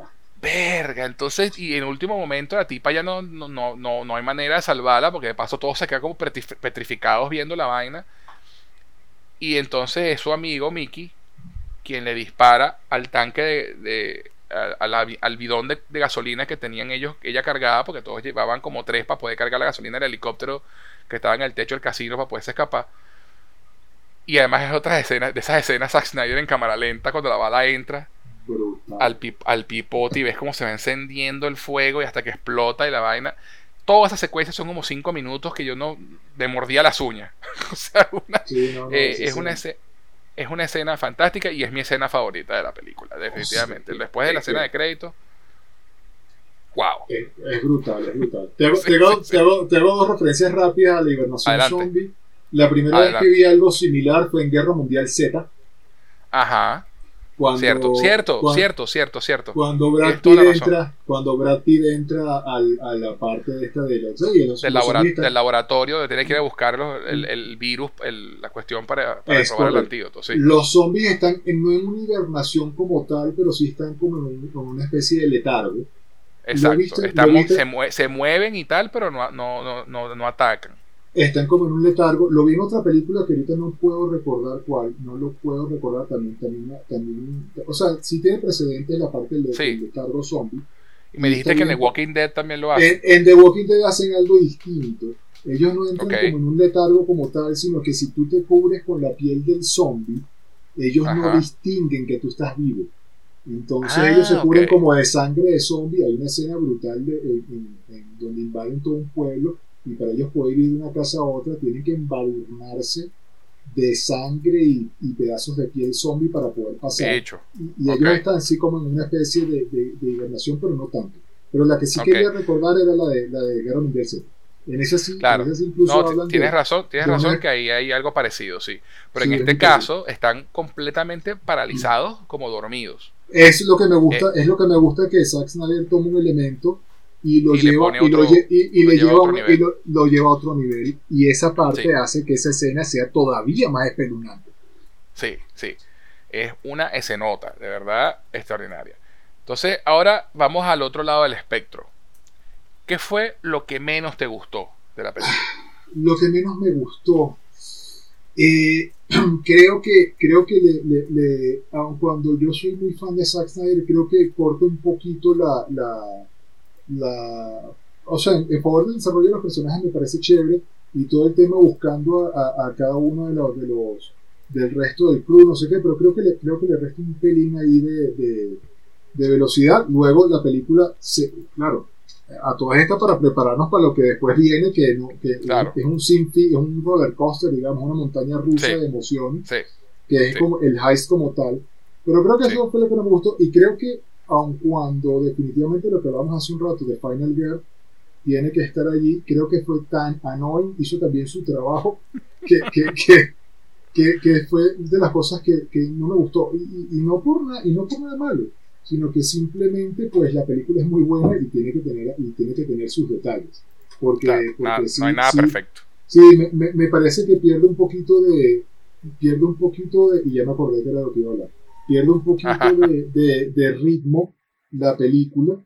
Este, eh, en ese punto, eh, creo que es por eso, porque viene, vienes de, un, de, un- de una escena de créditos tan. tan De un opening y- tan impactante, sí. y pier- Sí. pierde un poquito de ritmo y, y- y no es que no me guste a mí, es que pienso que es una de las cosas que, que- que los detractores de la película se- de la que se están agarrando. Este, incluso hay gente que me dice me quedé dormido, me aburrí. Que haber un poquito de desarrollo. Es que, Dios mío, la gente quiere, la gente, en una película de zombies no puede estar cien- todo el tiempo al 100%, aunque, a- aunque hay algunas que, que lo son, pero siempre tiene que haber un poquito de desarrollo de personaje y, y, y, y ese, y ese, es- pero sí me parece que pudo, haber pudo cortarse un poco más este, to- toda, toda esa parte. Creo que pudo haber sido un poquito más dinámica. Creo que le faltó un Sí. poquito de dinámica en ese punto. Bien, sí, puedo estar, estoy de acuerdo con eso. Me parece también que la película tiene pega el freno de pronto después de esos primeros 15 minutos y tarda un pelo más en arrancar otra vez. Tarda un pelo Este, bastante. Tarda un sí, pelo bastante. sí, creo que, creo que le faltó, creo que se le fue un poquito la mano a Sakai en ese punto. Sí, de pronto se pudieron haber recortado unos 10 minutos de película y, y- y no, y no hubiera pasado mucha cosa. No se hubiera Sí, perdido sí, gran sí. cosa, quiero decir. Y, y lo otro que no me gustó, que es algo que está en redes que no he investigado demasiado bien, es el tema de los puntos blancos y el tema de la simulación. O sea, yo- el, el tema de los píxeles muertos y toda la vaina que yo, yo, yo sí lo noté. Sí, no, eh, hay- eh, resulta ser que hay, ves, encuentras píxeles muertos en, en la película. La gente estaba espantada porque pensó que era su pantalla y yo también pensé que era mi pantalla que en algún punto tenía un píxel muerto en la, Claro. en la en la pantalla y resulta ser que es algo que todavía no me ha aclarado muy bien, pero aparentemente fue, fue una de las cámaras con la que grabaron que, que deja píxeles muertos y eso es un Ah, gravísimo fallo de, mira es un gravísimo es un gravísimo fallo de QC, es un gravísimo fallo de calidad, de control de calidad. Claro, Incluso, claro, claro. incluso Y esa es tu área, pues. sí, eso a, a mí el ojo me, o sea, yo, yo veo un píxel. Tienes o sea, el ojo yo- entrenado ya. yo tengo los entrenados por un freeze frame para, para cuadros congelados que no. Y eso me parece que. que y incluso hay, unas hay unas escenas que yo tendría que volver a ver a ver si fue que en ese momento me falló el, el Wow. HD, pero yo estoy viendo una película, yo estoy esperando una película en mi televisor 4K donde, donde, donde se distorsiona y, y se, se digitaliza muchísimo. Hay unas escenas de acción que Wow. se ven súper digitalizadas, sí, señor. En cuanto Wow, a QC, fíjate que, fí- fíjate que yo no me di cuenta. o sea, bueno, y siendo sincero, no, no, de verdad, yo también tengo un, tele- un televisor 4K, este, aunque bueno, yo, yo estaba reproduciendo la película desde mi Play, este, que no reproduce 4K. eh, entonces, de pronto, por eso no me di cuenta. No sé. Sí, tiene, Pero- tiene un par, tiene pero- un par de escenas ahí, tiene un par de escenas ahí ultra pixeladas, donde tú te das cuenta. Tiene, tiene que ver también con el, cuando hablamos un poco del desenfoque de cámara, que eso, eso también favorece Sí, a, Sí, a que, lo, a que los, eh, los elementos este, resalten de- más. resalten más y, y hay, una, hay un par de escenas pixeladas, tengo que volver a verlo. De Coño, bueno, se- si, la, se- si la vuelves a ver, este, me avisas y me das Sí. el timestamp para yo revisar también por mi lado. Yo, yo en mi trabajo, yo mi trabajo eso está rechazado. entrenados- yo, yo tengo los entrenados para cuadros colados Eso. y, y freeze por- frames y vaina, pero, pero para píxeles muertos ni, ni nada que ver. Sí, chamos, le ves en la frente, de repente hay una parte en la frente del autista que ves un punto blanco y te dices, le salió una espinilla blanca al amigo, ¿qué pasa? y, y hay un bus por ahí en, en internet, busca- búscalo, yo no, yo no lo he leído, yo lo, yo lo miré por encima porque también me llamó la atención, pero no, no, eso, ojo, eso no me arruina la película, pero en mi trabajo No, lo hubiese nada. rechazado, en mi trabajo eso va a estar rechazado y tienes que regresar a carapar esa escena, porque además entiendo que no fue en postproducción, fue, Exacto, fue, fue, fue la a nivel- grabación. o a nivel de grabación insalvable.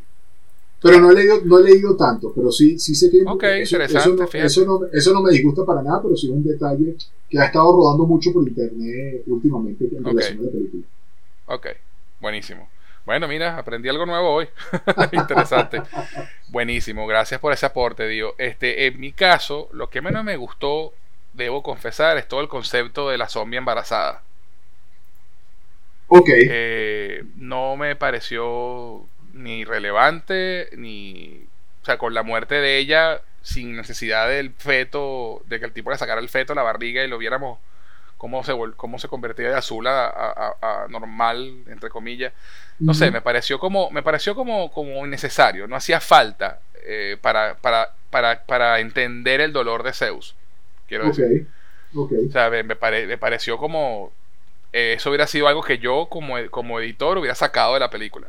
Sea, Sí, pues, el, además, no- tema que ella, el tema que ella esté embarazada no afecta en nada a la trama, no, No, afecta en nada a los no- personajes. y la muerte de ella es suficiente para que, para que el tipo se moleste y, y se vaya en contra de ellos. Entonces, Sí, y si no haces nada con eso, entonces ¿para qué está ahí?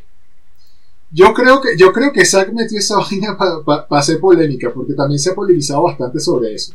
Y, y, y en estos días leía algo sobre el comentario de eso, que, que, que la gente le voló la cabeza en, en ese sentido y no le gustó mucho. ¿A ti no te gustó? Ajá. A mí no, a mí no me disgustó eh, si, si, después lo, si después lo vas a desarrollar. Si después, si después tiene Es- sentido, porque si no- voy, a, si- voy, a hacer un, voy a hacer un caveat ahorita sobre Ajá. eso justamente. Ok. Pero ajá, termina tu, tu Ok. idea. Sí, entonces, o sea, si, si, si después de eso hay algún tipo de desarrollo, este, pues chévere, porque por ejemplo todo el tema de que la sangre era azul, y, y eso vamos a hablar un poquitico más adelante, bueno, Sí, casi sí, después de esto. No, no lo toco mucho y, y ahí nos explayamos. Pero Exacto. pienso que cuando tú metes un elemento que no tiene, que no aporta, este, y, y que genera lo que hace generar más bien polémica, porque se ha polemizado mucho.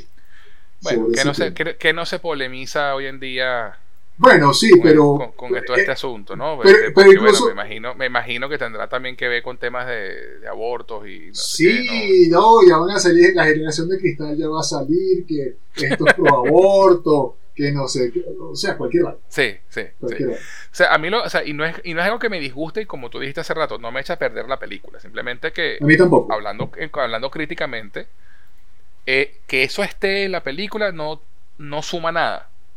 Bueno, O sea, eh, no, ahorita, no en hacen, la- no, hacen, no hacen nada con, eh, no hacen nada con eso. ahorita en que Más allá- podemos, podemos hablar de eso. Claro, Más allá de pero- polemizar. ah, pero por eso te voy a decir, voy a, voy a hacer un caveat, un, un inciso aquí. Ujú. Eh, digamos que en líneas generales lo que no me gusta de la película es que explican muy poco del universo como tal. Te muestran un- una cosita, pero dejan cosas abiertas. Y como dije antes, obviamente sabemos que viene más. Pero si vemos la película como un ente individual, este, no está tan redondita como podría estar. Sí, y, y eso es raro en Zack Snyder. Sí, sí. Pero bueno, claro, pensando en que vienen más cosas, eso es como, de, como el cierre de Batman vs. Superman, pues.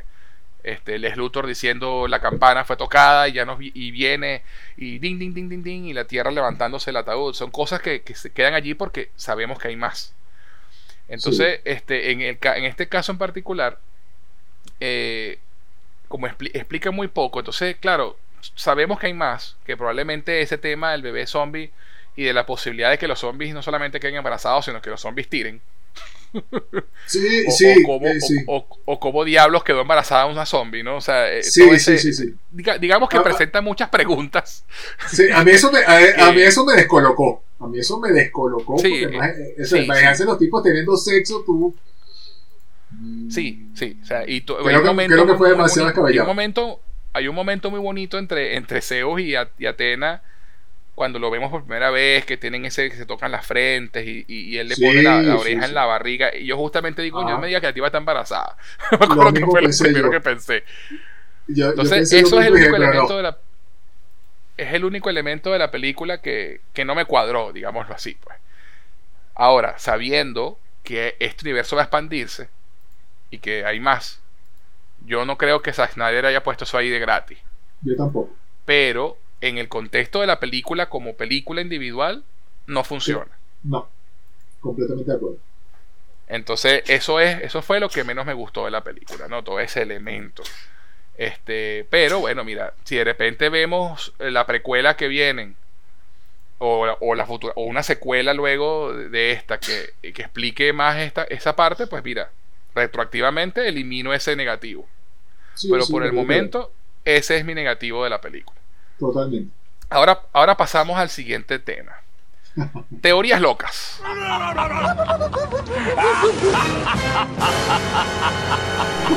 En esta película hay extraterrestres, hay robots zombies y hay loops temporales.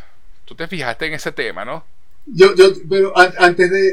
vamos a hablar primero del que a mí me descolocó porque no lo vi en la película, lo vi después. Lo de los robots Ok, zombies. cuéntame.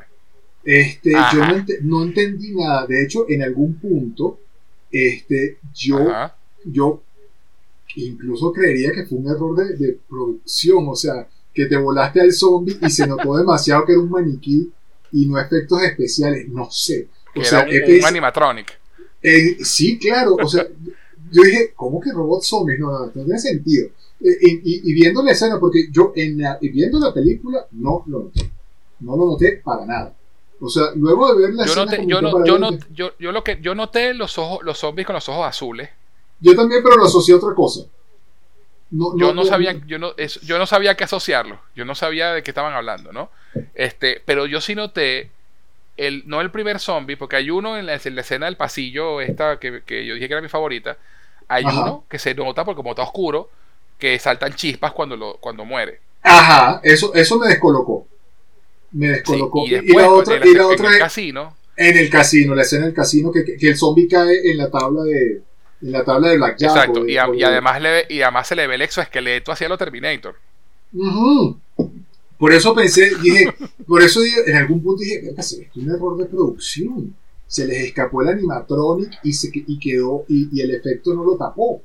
Este, yo, yo Sí, no me sí. di cuenta, yo no me di cuenta de eso en la película. Eh, en la de la electricidad sí, en la, en la otra secuencia sí.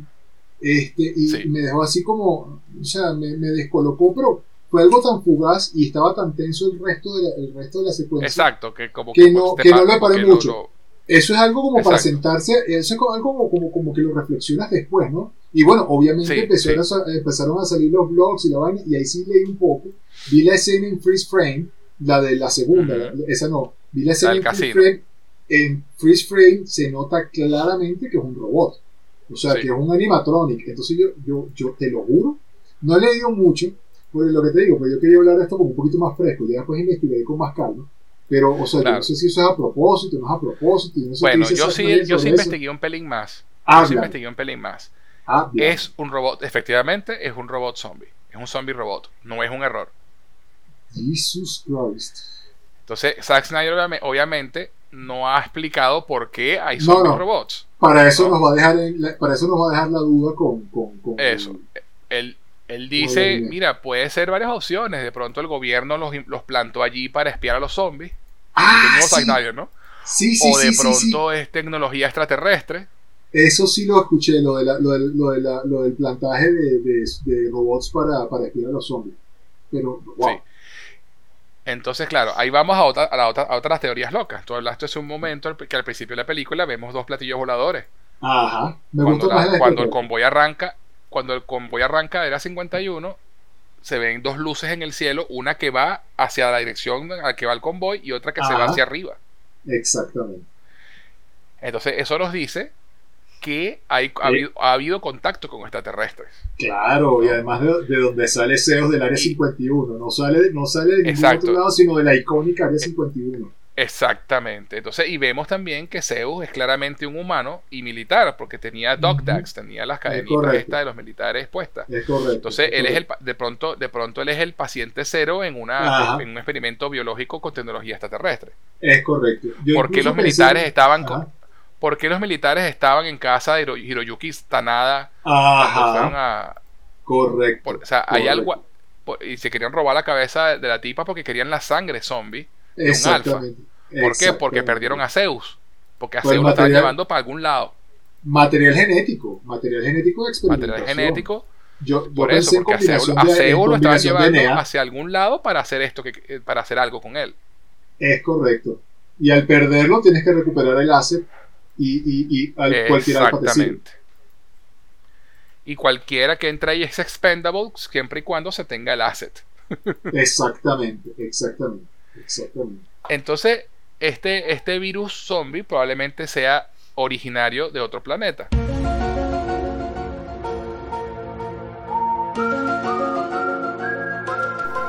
A mí esa teoría me encanta. Porque, porque mí también me siempre, parece o sea, genial. sí, sí, porque además es un poquito distinto de todo lo demás, ¿no? O sea, siempre hay que si lo... Ojo, La vaina química, los Pero- el pero- pero- químico. pero porque todo va dentro del, con- del contexto histórico.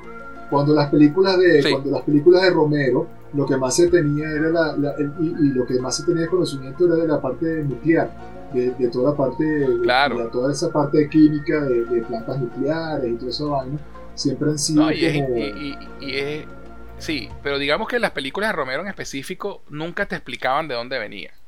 No, no, pero hay, hay Este, una más hacia En las películas que, creo se- en, en que- algunas películas que se hicieron en los 80, Ujú. este, La explicación es los más de. Vivientes 2 o El Regreso de los Noche de los Muertos Vivientes, que no las dirigió Romero, sí utilizaban el ángulo nuclear y, y todo el tema sí, de los desechos, todo desechos tóxicos y no sé qué. de los desechos tóxicos. Todo, todo es eh, en, en tiempo. Cuando so- Walking Dead, que tú no lo has visto, eh, se apunta mucho a lo viral. A un virus, a un virus y además a un virus tipo coronavirus. Este, una pandemia así ruda. todos estamos infectados. Y cuando mueres regresas como zombie. Porque es viral, Ah, no te tienen ese, que es el, morder. ese es el concepto. Ese es el concepto. Ese es el concepto. Ese es el concepto que tampoco está, tampoco lo han explicado, Que sino que te lo Mueras como mueras, mueras como mueras, te vas a volver zombie. Sí, porque, porque es algo viral, es algo, eh, es algo viral que está en el ambiente. Ah, interesante. ¿De dónde no se sabe? Este- Entonces, por eso te digo, todo va en épocas. Es- el Exacto. Walking Dead viene más o menos en la, en la época del SARS y todas estas, Sí. esta- todas estas cuestiones virales. Luego está la de la, la, de, la, la teoría que pasa de los animales a, a las personas. y- o sea, siempre todo. Como en entonces, claro, me 28 días parece- después. Exactamente, entonces me parece muy cool que llevándola a esta obra moderna donde, donde, la, donde la teoría extraterrestre está cada vez más fuerte, este, Sí. sea más bien de origen alienígena.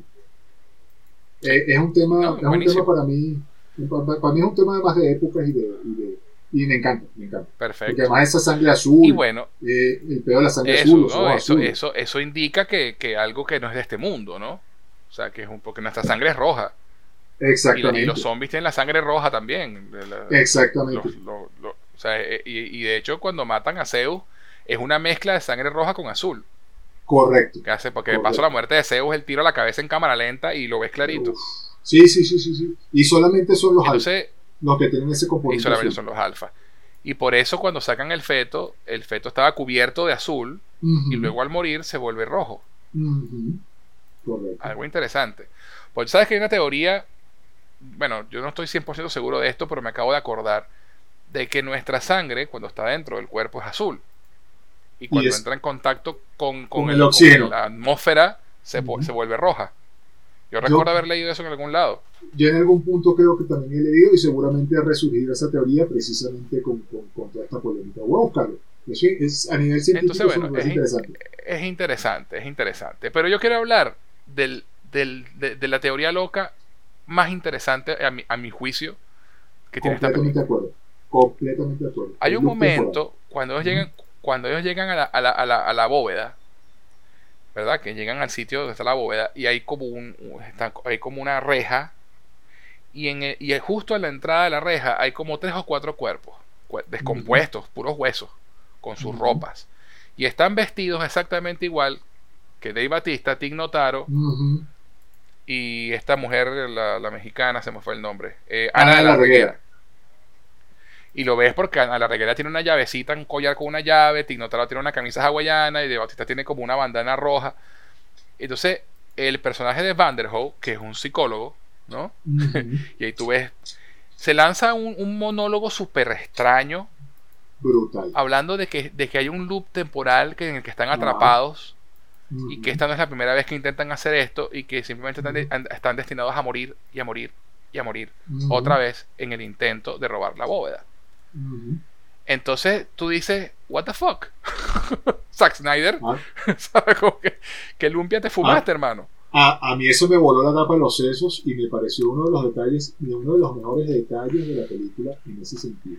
Que te dejara ese, ese, esa, esa, esa teoría, o sea, me pareció brutal porque es que además, es lo que tú dices, o sea, no es, no es ni siquiera que ven los cadáveres ya, es que están vestidos exactamente igual y a mí eso me voló la tapa de los Porque claro, ellos llegan un- en, un, en un momento, ellos llegan al, cuando entran al casino por donde tienen que entrar, se dan cuenta que hay planos y dicen, ah, mira, hubo otro equipo aquí. Tiene sentido. Todo Antes, eso que, hasta ahí, hasta ahí. nosotros. Hasta ahí todo tiene mucho sentido. Ese- no uno, dos, tres. Exacto, entonces, dice, tiene bueno, sentido. Exacto. Pero cuando ves los cuerpos, dices, ah, pues que eran ellos mismos.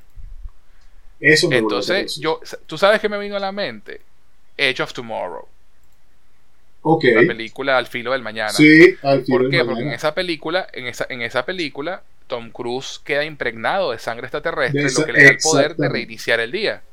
Exactamente. Entonces combinamos, ok, extraterrestres con loops temporales. Y entonces dice, mira, de pronto se están fusilando ese plot point, ¿no? Se están fusilando ese, ese, ese, ese detallito allí. Sí. Entonces, eso, eso lo, lo, que- lo interesante de esto, y por eso es que es muy, es muy interesante que los dos proyectos que vienen para expandir el universo, ambos sean precuelas. Porque Zack. Snyder se está reservando la secuela, la secuela para él. ¿no? Correcto. Y en esa secuela, si exploran ese el, el tema del time loop, del loop temporal, puede volver a salir Dave Batista, puede volver a salir toda la gente que se murió en la primera película. Sí, señor. Entonces, lo interesante ahora es, y aquí vamos a, en- a- a entrar al siguiente talk point, que es la interpretación del final, Correcto. que el, no sabemos cómo han terminado, los otros time loops cómo han terminado. Sabemos que estos tres personajes, Dave Batista, Tignotaro y, y otra vez se me olvidó el nombre de ella, eh, Ana de la Reguera, es- terminaron muertos en la bóveda, pero no están los demás personas. Exactamente. ¿no? Entonces, y, y por lo que vimos del final, porque hablando, eh, si hablamos del final, pues ya contábamos la escena en que se, en que Lily rompe, destruye la cabeza de la zombie, de, en, el, en, el, en el que Katie se va a buscar a la amiga, entonces termina el papá eh, convenciendo a, a Tignotaro, a Marianne Peters, de, de que vayan en helicóptero al otro edificio para rescatarla, lo que hace que ellos eran los únicos tres sobrevivientes y terminan todos muertos porque al final cae la bomba atómica, el, el helicóptero se estrella y bla, bla, bla, bla, bla. Y de paso Zeus mu- muerde a Dave Batista, lo que lo infecta y, y tiene Kate que matarlo ella misma. Entonces-. ¿Qué pasa? En, este, en, en el momento en que en la bóveda, que es una secuencia súper divertida de paso, que están, eh, está el alemán tratando de abrir la bóveda y, en- y- y entonces están tratando de usar zombies para activar las trampas que tiene, Muy, que tiene la bóveda. Es divertidísima. La, además que no, trampas, unas trampas no letales, las trampas eran todas súper letales. Sí, sí, sí. Este- Estilo, el mejor estilo de Indiana Jones. Con paredes incluso Sí, cerrándose y todo. Sí, sí, sí, sí.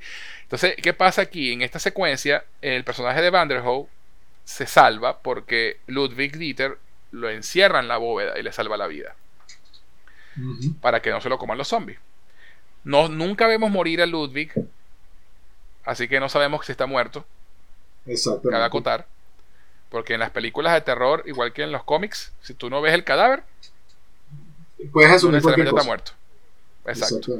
Igual con la, igual con, con la amiga de. Con Gita, la amiga de Kate, que es la que quieren rescatar, ta- que tampoco la vemos muerta a pesar de que está en el helicóptero. Te muestran a Tig Es- muerta, pero no te, no te muestran dónde, qué pasó con, con Gita. Con Gita. Pero bueno, volvi- volviendo al tema de la bóveda, nos salvan a, a Vanderhoof, cae la bomba atómica y luego te muestran una escena donde vemos Las Vegas di- di- di- diezmada por la bomba y a Vanderhoof saliendo de, de la trampilla esta que, que daba hacia el exterior. Y uno, uno piensa, ¿y la radiación? Sí, sí. Porque tiraron una bomba atómica, ¿no? Exactamente. Pero el tipo con dos sacos, con dos, dos sacos de real, camina todo el desierto hasta que consigue una casa donde se roba un carro y, y se va a un aeropuerto y alquila un jet privado con dos fajos de billetes, lo cual hace que la sí. tipa no haga ninguna pregunta, sino déjeme ver qué puedo hacer. Sí, y no, le alquilan bueno. el avión al tipo. Y te enteras en medio del vuelo que el tipo está infectado. ¿No? Uno, uno, lo, uno lo asume, por supuesto, porque eh, así son estas películas. Correcto. Lo interesante es que el tipo no se ha convertido todavía y, se y uno asume que ha pasado por lo menos uno o dos días. Y el Teóricamente. tipo entra al baño, en, te- en teoría, ¿no? Uno asume, caminó por el desierto, llegó hasta un carro, prendió el Sí. carro, llegó hasta el aeropuerto, no sé, Sí. puede haber sido por lo menos un día, ponte tú, Al menos. al menos. Y el tipo tiene la mordida en el brazo y se le ve fresca, no se le ve todavía infectada así fuerte, ¿no? Pero la piel se le está enfriando porque una de las azafatas comenta, tienes la piel fría. Sí, y eso es una de las premisas, de hecho, de, al principio de la película. Las pruebas son por temperatura. Ajá, Si exactamente. baja, si baja un grado, ya hay riesgo. Exacto, entonces el tipo y la película termina allí, ¿no? Esa es una escena postcrédito que está, no está postcrédito, sino que está ahí pegada al final igualito. Yo me imagino que es por el tema de los créditos de Netflix que siempre te brincan, ya, venga a ver esto, entonces Sí, para que la sí, gente. No, no, te- no- no se pierda, pues No eh, se pegaron la escena al final de una. Y el tipo dice, fuck, o shit, no me acuerdo qué es lo que dice, y se acaba la película. Y, y, y se escucha la- el, el capitán diciendo, vamos a punto, vamos a punto de aterrizar en Ciudad de México. Exactamente.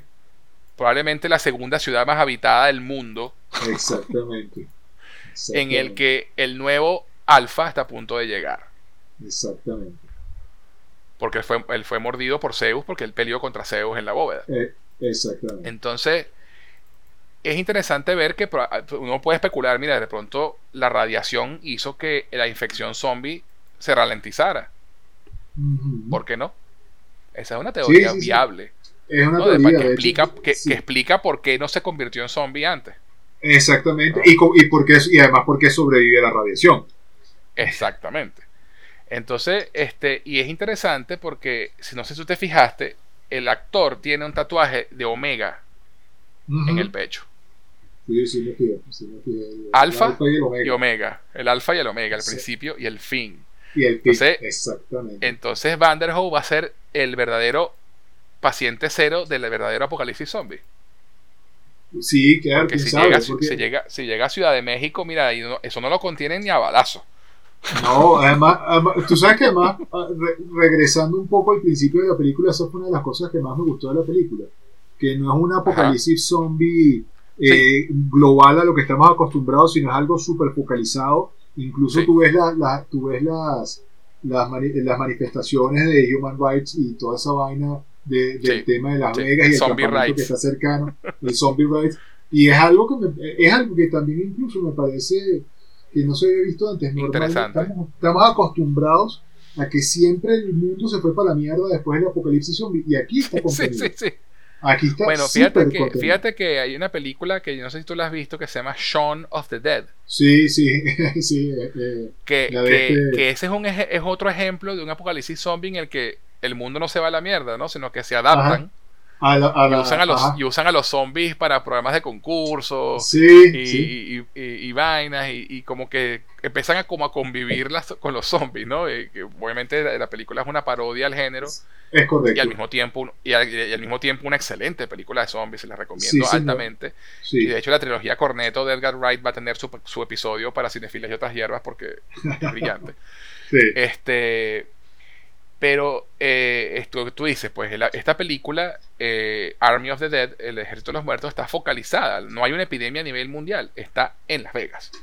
Porque mucha gente, me acuerdo cuando salió el trailer y cuando salió la película y la premisa decía, bueno, pues ¿por qué coño quieren plata si hay apocalipsis zombie? Que no, no, Es- no hay eso apocalipsis lo- zombie. Eso es lo que hace que tenga- en Las Vegas. eso es lo que hace que toda la trama de la película se sostenga y tenga sentido. Exactamente. Exactamente. Entonces, tenemos esta, este tema de que Vanderhoof es el nuevo, va a ser el nuevo alfa y que está llegando a Ciudad de México, la segunda, repito, la segunda ciudad más habitada del mundo. Este, y, y la secuela que Zack Snyder está planeando, y me imagino que irán a hacer porque la película ha sido un éxito en Netflix, Es correcto. este, probablemente lidie con las, las consecuencias de esto. Exacto. Porque los dos, porque los dos proyectos, y quiero que hablemos un momentito de esos dos proyectos por encimita, porque no, no es que se sepa mucho de ellos todavía, Ujú. que vienen son precuelas. Ya hablamos que uno se va a llamar Army of the Dead Lost Vegas, que es como Ajá. el ejército de los muertos, Las Vegas perdidas, Ujú. que básicamente va a expandir ese, esa secuencia de créditos de tres minutos que vimos en, en la película. Va a contar, co- es va a contar cómo cayó Las Vegas en detalle. De hecho, es- es- va, a ser una, se- va a ser una serie animada de seis episodios, si mal no recuerdo, eh, en este estilo anime. en es- con la- de hecho, creo que haberle, me parece haber leído que la misma gente que, que animó la serie de Castlevania están, se está encargando de la producción. Creo que sí. Y de hecho, el, en- si tú ves el cast de voces de la, de la serie, está Dave Bautista como Scott Ward, Ella Purnell, Ana de la Reguera, Tig Notaro, están todos estos personajes que vimos aquí en la serie. Lo que nos dice que van a contar es esa historia, ¿no? La historia de cómo cayó Las Vegas. Pero el protagonista es John Manganiello, fíjate. Joe Sí, Manganiello, que- nuestro. Deathstroke en el Snyderverse. Es correcto. Y va a estar Christian Slater y Harry Lennox, que es el que hace de Martian Manhunter. Vanessa Hudgens va a tener un personaje también allí. Jenna Malone, Nolan North, que es la voz de Nathan Drake en la serie de Uncharted. Y Ray Porter, que es el que hace de Darkseid en, el Snyder, en el Snyder Cut. O sea, este es el un cast excelente de voces. Sí, señor. Entonces, y la serie va, va a estar involucrada en eso, en, la, en cómo fue las fases de la epidemia en Las Vegas, de cómo ocurrió todo eso. O sea, esto, yo no puedo esperar a ver esto. Esto, esto va a ser fantástico. Total, total. Porque si esos tres, esos es la serie producida por Zack Snyder y todo el tema. Y va a ser el, el showrunner va a ser Jay Oliva, que lo conocemos y lo hemos hablado, hemos hablado de él en nuestro, en nuestro podcast de, sobre las películas animadas de DC. Este, que es uno de los directores más frecuentes de, películas animadas de DC, que ya bueno, tiene, ya tiene bastante tiempo que no trabaja con DC, pero es muy amigo de Zack Snyder. Y tanto él como Zack Snyder van a dirigir dos episodios cada uno de esta serie animada. Entonces, pues nada, esto va a ser fantástico. No tiene fecha todavía de estreno, obviamente, al ser animada tiene un poquito más de producción. Si de pronto o para finales de este año o para el año próximo, probablemente es que veamos esta serie. A lo mejor nos sorprenden y, y está, y está casi lista. Pero no es, lo, es lo único que se sabe. No sé tú, pero yo estoy súper emocionado por esa serie animada. Va a estar muy interesante y obviamente hablaremos de ella aquí en Cinefilia. Dígalo ahí. Definitivamente yo pienso que esto va a ser, eh, esto va a ser, además en anime, me parece genial Sí. que se les haya ocurrido hacerlo en anime eh, porque te da mucho más recursos eh, creativos Claro. Eh, eh, e y, y es más económico. Sí. Hacer, to- Sí. y además volvemos al, te- volve- volvemos a- al tema de la creatividad de Snyder y, y lo, y lo abierta que es Netflix a hacer cosas distintas, ¿no? Yo dudo mucho que Warner hubiera dicho, sí, vale, vamos a producirte una serie animada en, en estilo de anime, seis episodios para que cuentes tu precuela. Yo dudo mucho que eso haya eh, sucediera eh, at all eh, en Warner. No, y que además, y que Eh, además, además Netflix tiene experiencia en anime, le ha ido muy bien, tiene un montón de anime Sí. ahí puestos. Entonces, Sí, eso, sí. eso es, eso es básicamente enriquecer su catálogo. Incluso si no lo hubiese ido bien con la película, solo el concepto co- de anime ya a mí me hubiese comprado. Este, y que ahora esté conectado a este universo también me lo hace mucho más interesante.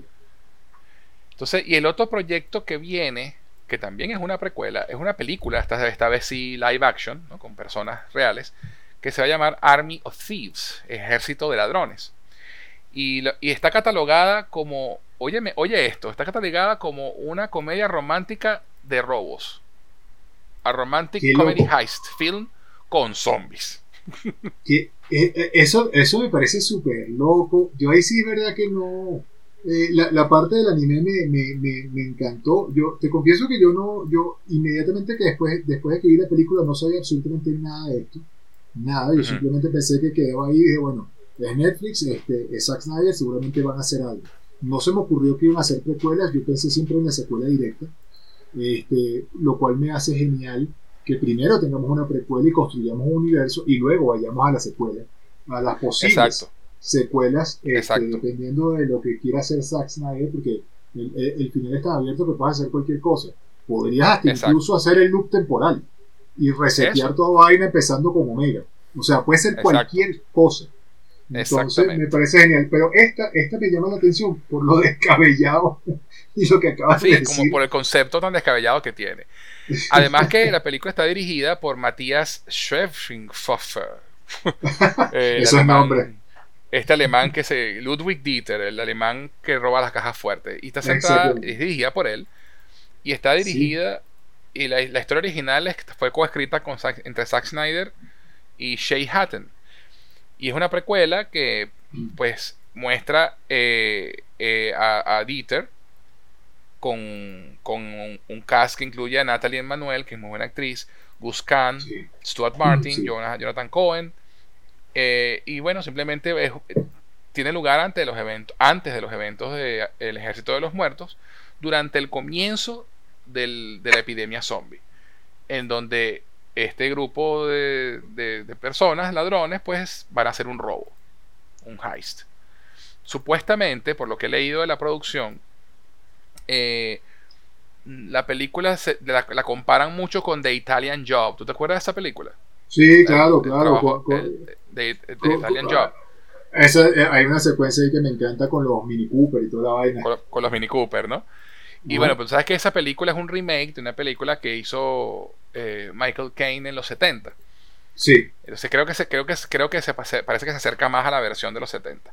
Ujú. Eh, pero es ese mismo estilo, pues un grupo de, de- de gente que va a hacer un robo y el twist es que está empezando apenas esta epidemia zombie. Y de hecho comentan que, que la película es muy, es muy redondita, que no, no está tan conectada con, con lo que con Army of the Dead. Y, y que aunque hay zombies en el mundo en ese momento, no es el, el enfoque de la película. Sino que el, que el hecho de que esté esta epidemia está causando inestabilidad en las instituciones bancarias. Exacto. Entonces este, este grupo de ladrones que están moviendo mucho dinero, entonces este grupo de ladrones decide aprovecharse de la, la circunstancia para hacer un robo. Entonces, eh, digamos que cómo aprendí, cómo descubrió Ludwig Dieter a abrir cajas fuertes, básicamente. Sí, sí, sí, sí, sí. Entonces, bueno, la película dice pues este que no es categóricamente no es una película de zombies, pero que probablemente aparezcan uno que otro en la- en- en- durante la película. O sea, esto lo comento porque es lo que hablaba en un principio. Estamos expandiendo el universo. Entonces, por eso es que Zack Snyder nos está trayendo dos precuelas, porque nos quiere mostrar el universo antes de lo que va a venir después con, con, con Vanderhoof y, y en México, ¿no? Quieren establecer un universo más grande de, de, de esta, de, de, de zombies, pues. Exacto. Y exacto. entonces, es- me parece, por eso me parece súper interesante que estos dos proyectos sean precuelas, porque Zack Snyder, por supuesto, se quiere guardar la secuela para, para hacer- dirigirla a él. Totalmente, totalmente. Y, y bueno, obviamente, pues, este, aprovechando elementos de las, de las tres películas, la, la Army of the Dead, luego lo que, lo que, lo que va a pasar en el anime y finalmente en esta película. O sea, es como, como para hacer un, un universo expandido que además es, es, es- es lo que a Zack Snyder eh, este, le, le han, Le le han- gusta. le han- y le gusta y le han negado últimamente. Oh, sí, es verdad. Y entonces, claro, las precuelas, sobre todo, especia- especialmente Army of the Dead Las Vegas, tiene la oportunidad de explicar un poco más qué está pasando, ¿no? Y, y de dónde vienen algunas cosas, de pronto explicar el por qué los zombies pueden tener bebés, Sí, este, o, o- o- de pronto si, eh, algo sobre el loop temporal. O sea, eh, eh, pueden tratar de sembrar semillas para luego cuando hagan la secuela no tienen que explicar tantas cosas. Se, se saltan un poco de, de exposición y pueden pasar más a la acción. es correcto. Entonces, bueno, yo por, eh, en particular estoy muy optimista con, con estos dos proyectos de, de precuelas. Me parece que son bien interesantes y, y enriquecen y van a enriquecer, eh, esperemos, eh, a el, ejército, el ejército de los muertos, que en sí misma no está tan redondita, pero viene esto adicional. Y eso es muy con Zack. Eso es muy Ajá, sí. Eso es muy Zack Sí. Dejar, dejar muchas cosas en el aire que, que él después quiere redondear, solo que nuevamente no lo. Exacto. Entonces, bueno, para cerrar, vamos a darle un rating a la película. Eh, con la película de Mortal Kombat no lo hicimos, pero No. quiero empezar a hacerlo. Este, darle un, darle un, aunque bueno, hay gente que no le gusta el tema, pero bueno, para darle un, un toquecito más de diversión y discusión aquí entre nosotros, vamos a tratar de darles un rating a la película. Entonces, del 1 al 10, Dio, ¿qué rating le das a El Ejército de los Muertos? Yo le doy un 8. Un 8, un 8 sólido. Yo le doy un Ok. 8 sólido, este, más allá de la parte que no explican y más allá de lo. También tomando en consideración que sí vamos a tener explicación. Por eso subo un Sí. poquito mi rating, porque en, en un principio le había, le había puesto un 7, pero siendo que hay más para buscar, creo que, creo que, creo que podemos subir un 8 y yo creo que esto, estos dos proyectos van a enriquecer y van a, y van a dar un sólido 8 a esta, a esta película. A mí me gustó mucho. Ok, ok, yo, soy un, yo estoy un pelín más abajo que tú. Ok, Eh, yo le doy un 7 a la película. ok. Po- eh, y le doy un 7 porque sé que va a haber más. No, me parece que, que la película, como hablamos, pues le, le sobran unos 10 minutos. Sí, El sí. tema de los, de los zombies bebés no me terminaron de, de- no me terminó de convencer. El- la película tiene un poco, es un poco lenta, eh, empezando al principio, después del opening. Eh, pero como sé que va a haber más, pero me parece igual que la película pudo haber sido un poco más dinámica y, Sí, y jugar sí, un sí. poco un poco más con por ejemplo otra cosa eh, no sé si recuerdas cuando apenas entran a Las Vegas y ven el poco de cadáveres en el suelo y, y ella comenta que cuando llueve se levantan Ajá. Nunca vimos hay, nada una- de hay, eso. hay- hay un elemento en, en- la, en la construcción de historias que se llama la pistola de Chekhov la pistola de Chekhov Ok. eh, que es que te dice si tú presentas una pistola en el primer acto tienes que dispararla en el tercero Eh, claro. ¿Qué pasa? Hacen esta, esta referencia a estos zombies que cuando llueve se despiertan y nunca hacen nada con eso. Sí. O sea, hay No. muchas cosas así en la película que hace que me baje un poquito el número. Bien. Pero insisto, o sea, la película me encantó, me la tripié, la puedo volver a ver tranquilazo. Pero digamos que en el panteón de Snyder es el puntaje más bajo que le he dado a una película de Zack Snyder. Estamos de acuerdo. Y- Y si la película hubiera sido, si no hubiera tenido secuelas ni, ni más expansión de universo, le hubiera dado un 6. Eh, ahí, ahí estamos completamente de acuerdo también. Si, Pero si le esta película que- si esta película queda así, yo también le hubiese dado un 6. Pero entonces le doy un 7 por la promesa de que va a haber más. Si esa promesa se cumple satisfactoriamente, de pronto sube a un 8. Pero por el momento es un 7 de 10. Ok, en no, yo, fíjate que yo, yo le doy el 8 ya adelantándome que me va a gustar todo lo que van a explicar. Porque para mí también era un 7. Era un 7, era un 7 sólido. Solo que tomando en consideración, este, yo sí soy, yo sí soy un poco más, este, estoy apostando un poquito más a ciegas, pero mi Ok. 8 es, por- mi 8 es por la expansión. Mi 8 Ok. es por la expansión segura. Segura, seguro, seguro, Ok. seguro que va- Ok. seguro que va- seguro que nos va a volar la tapa de los sesos y vamos a quedar así como que, "What? hay que ver esta película otra vez ahora, ahora con este conocimiento.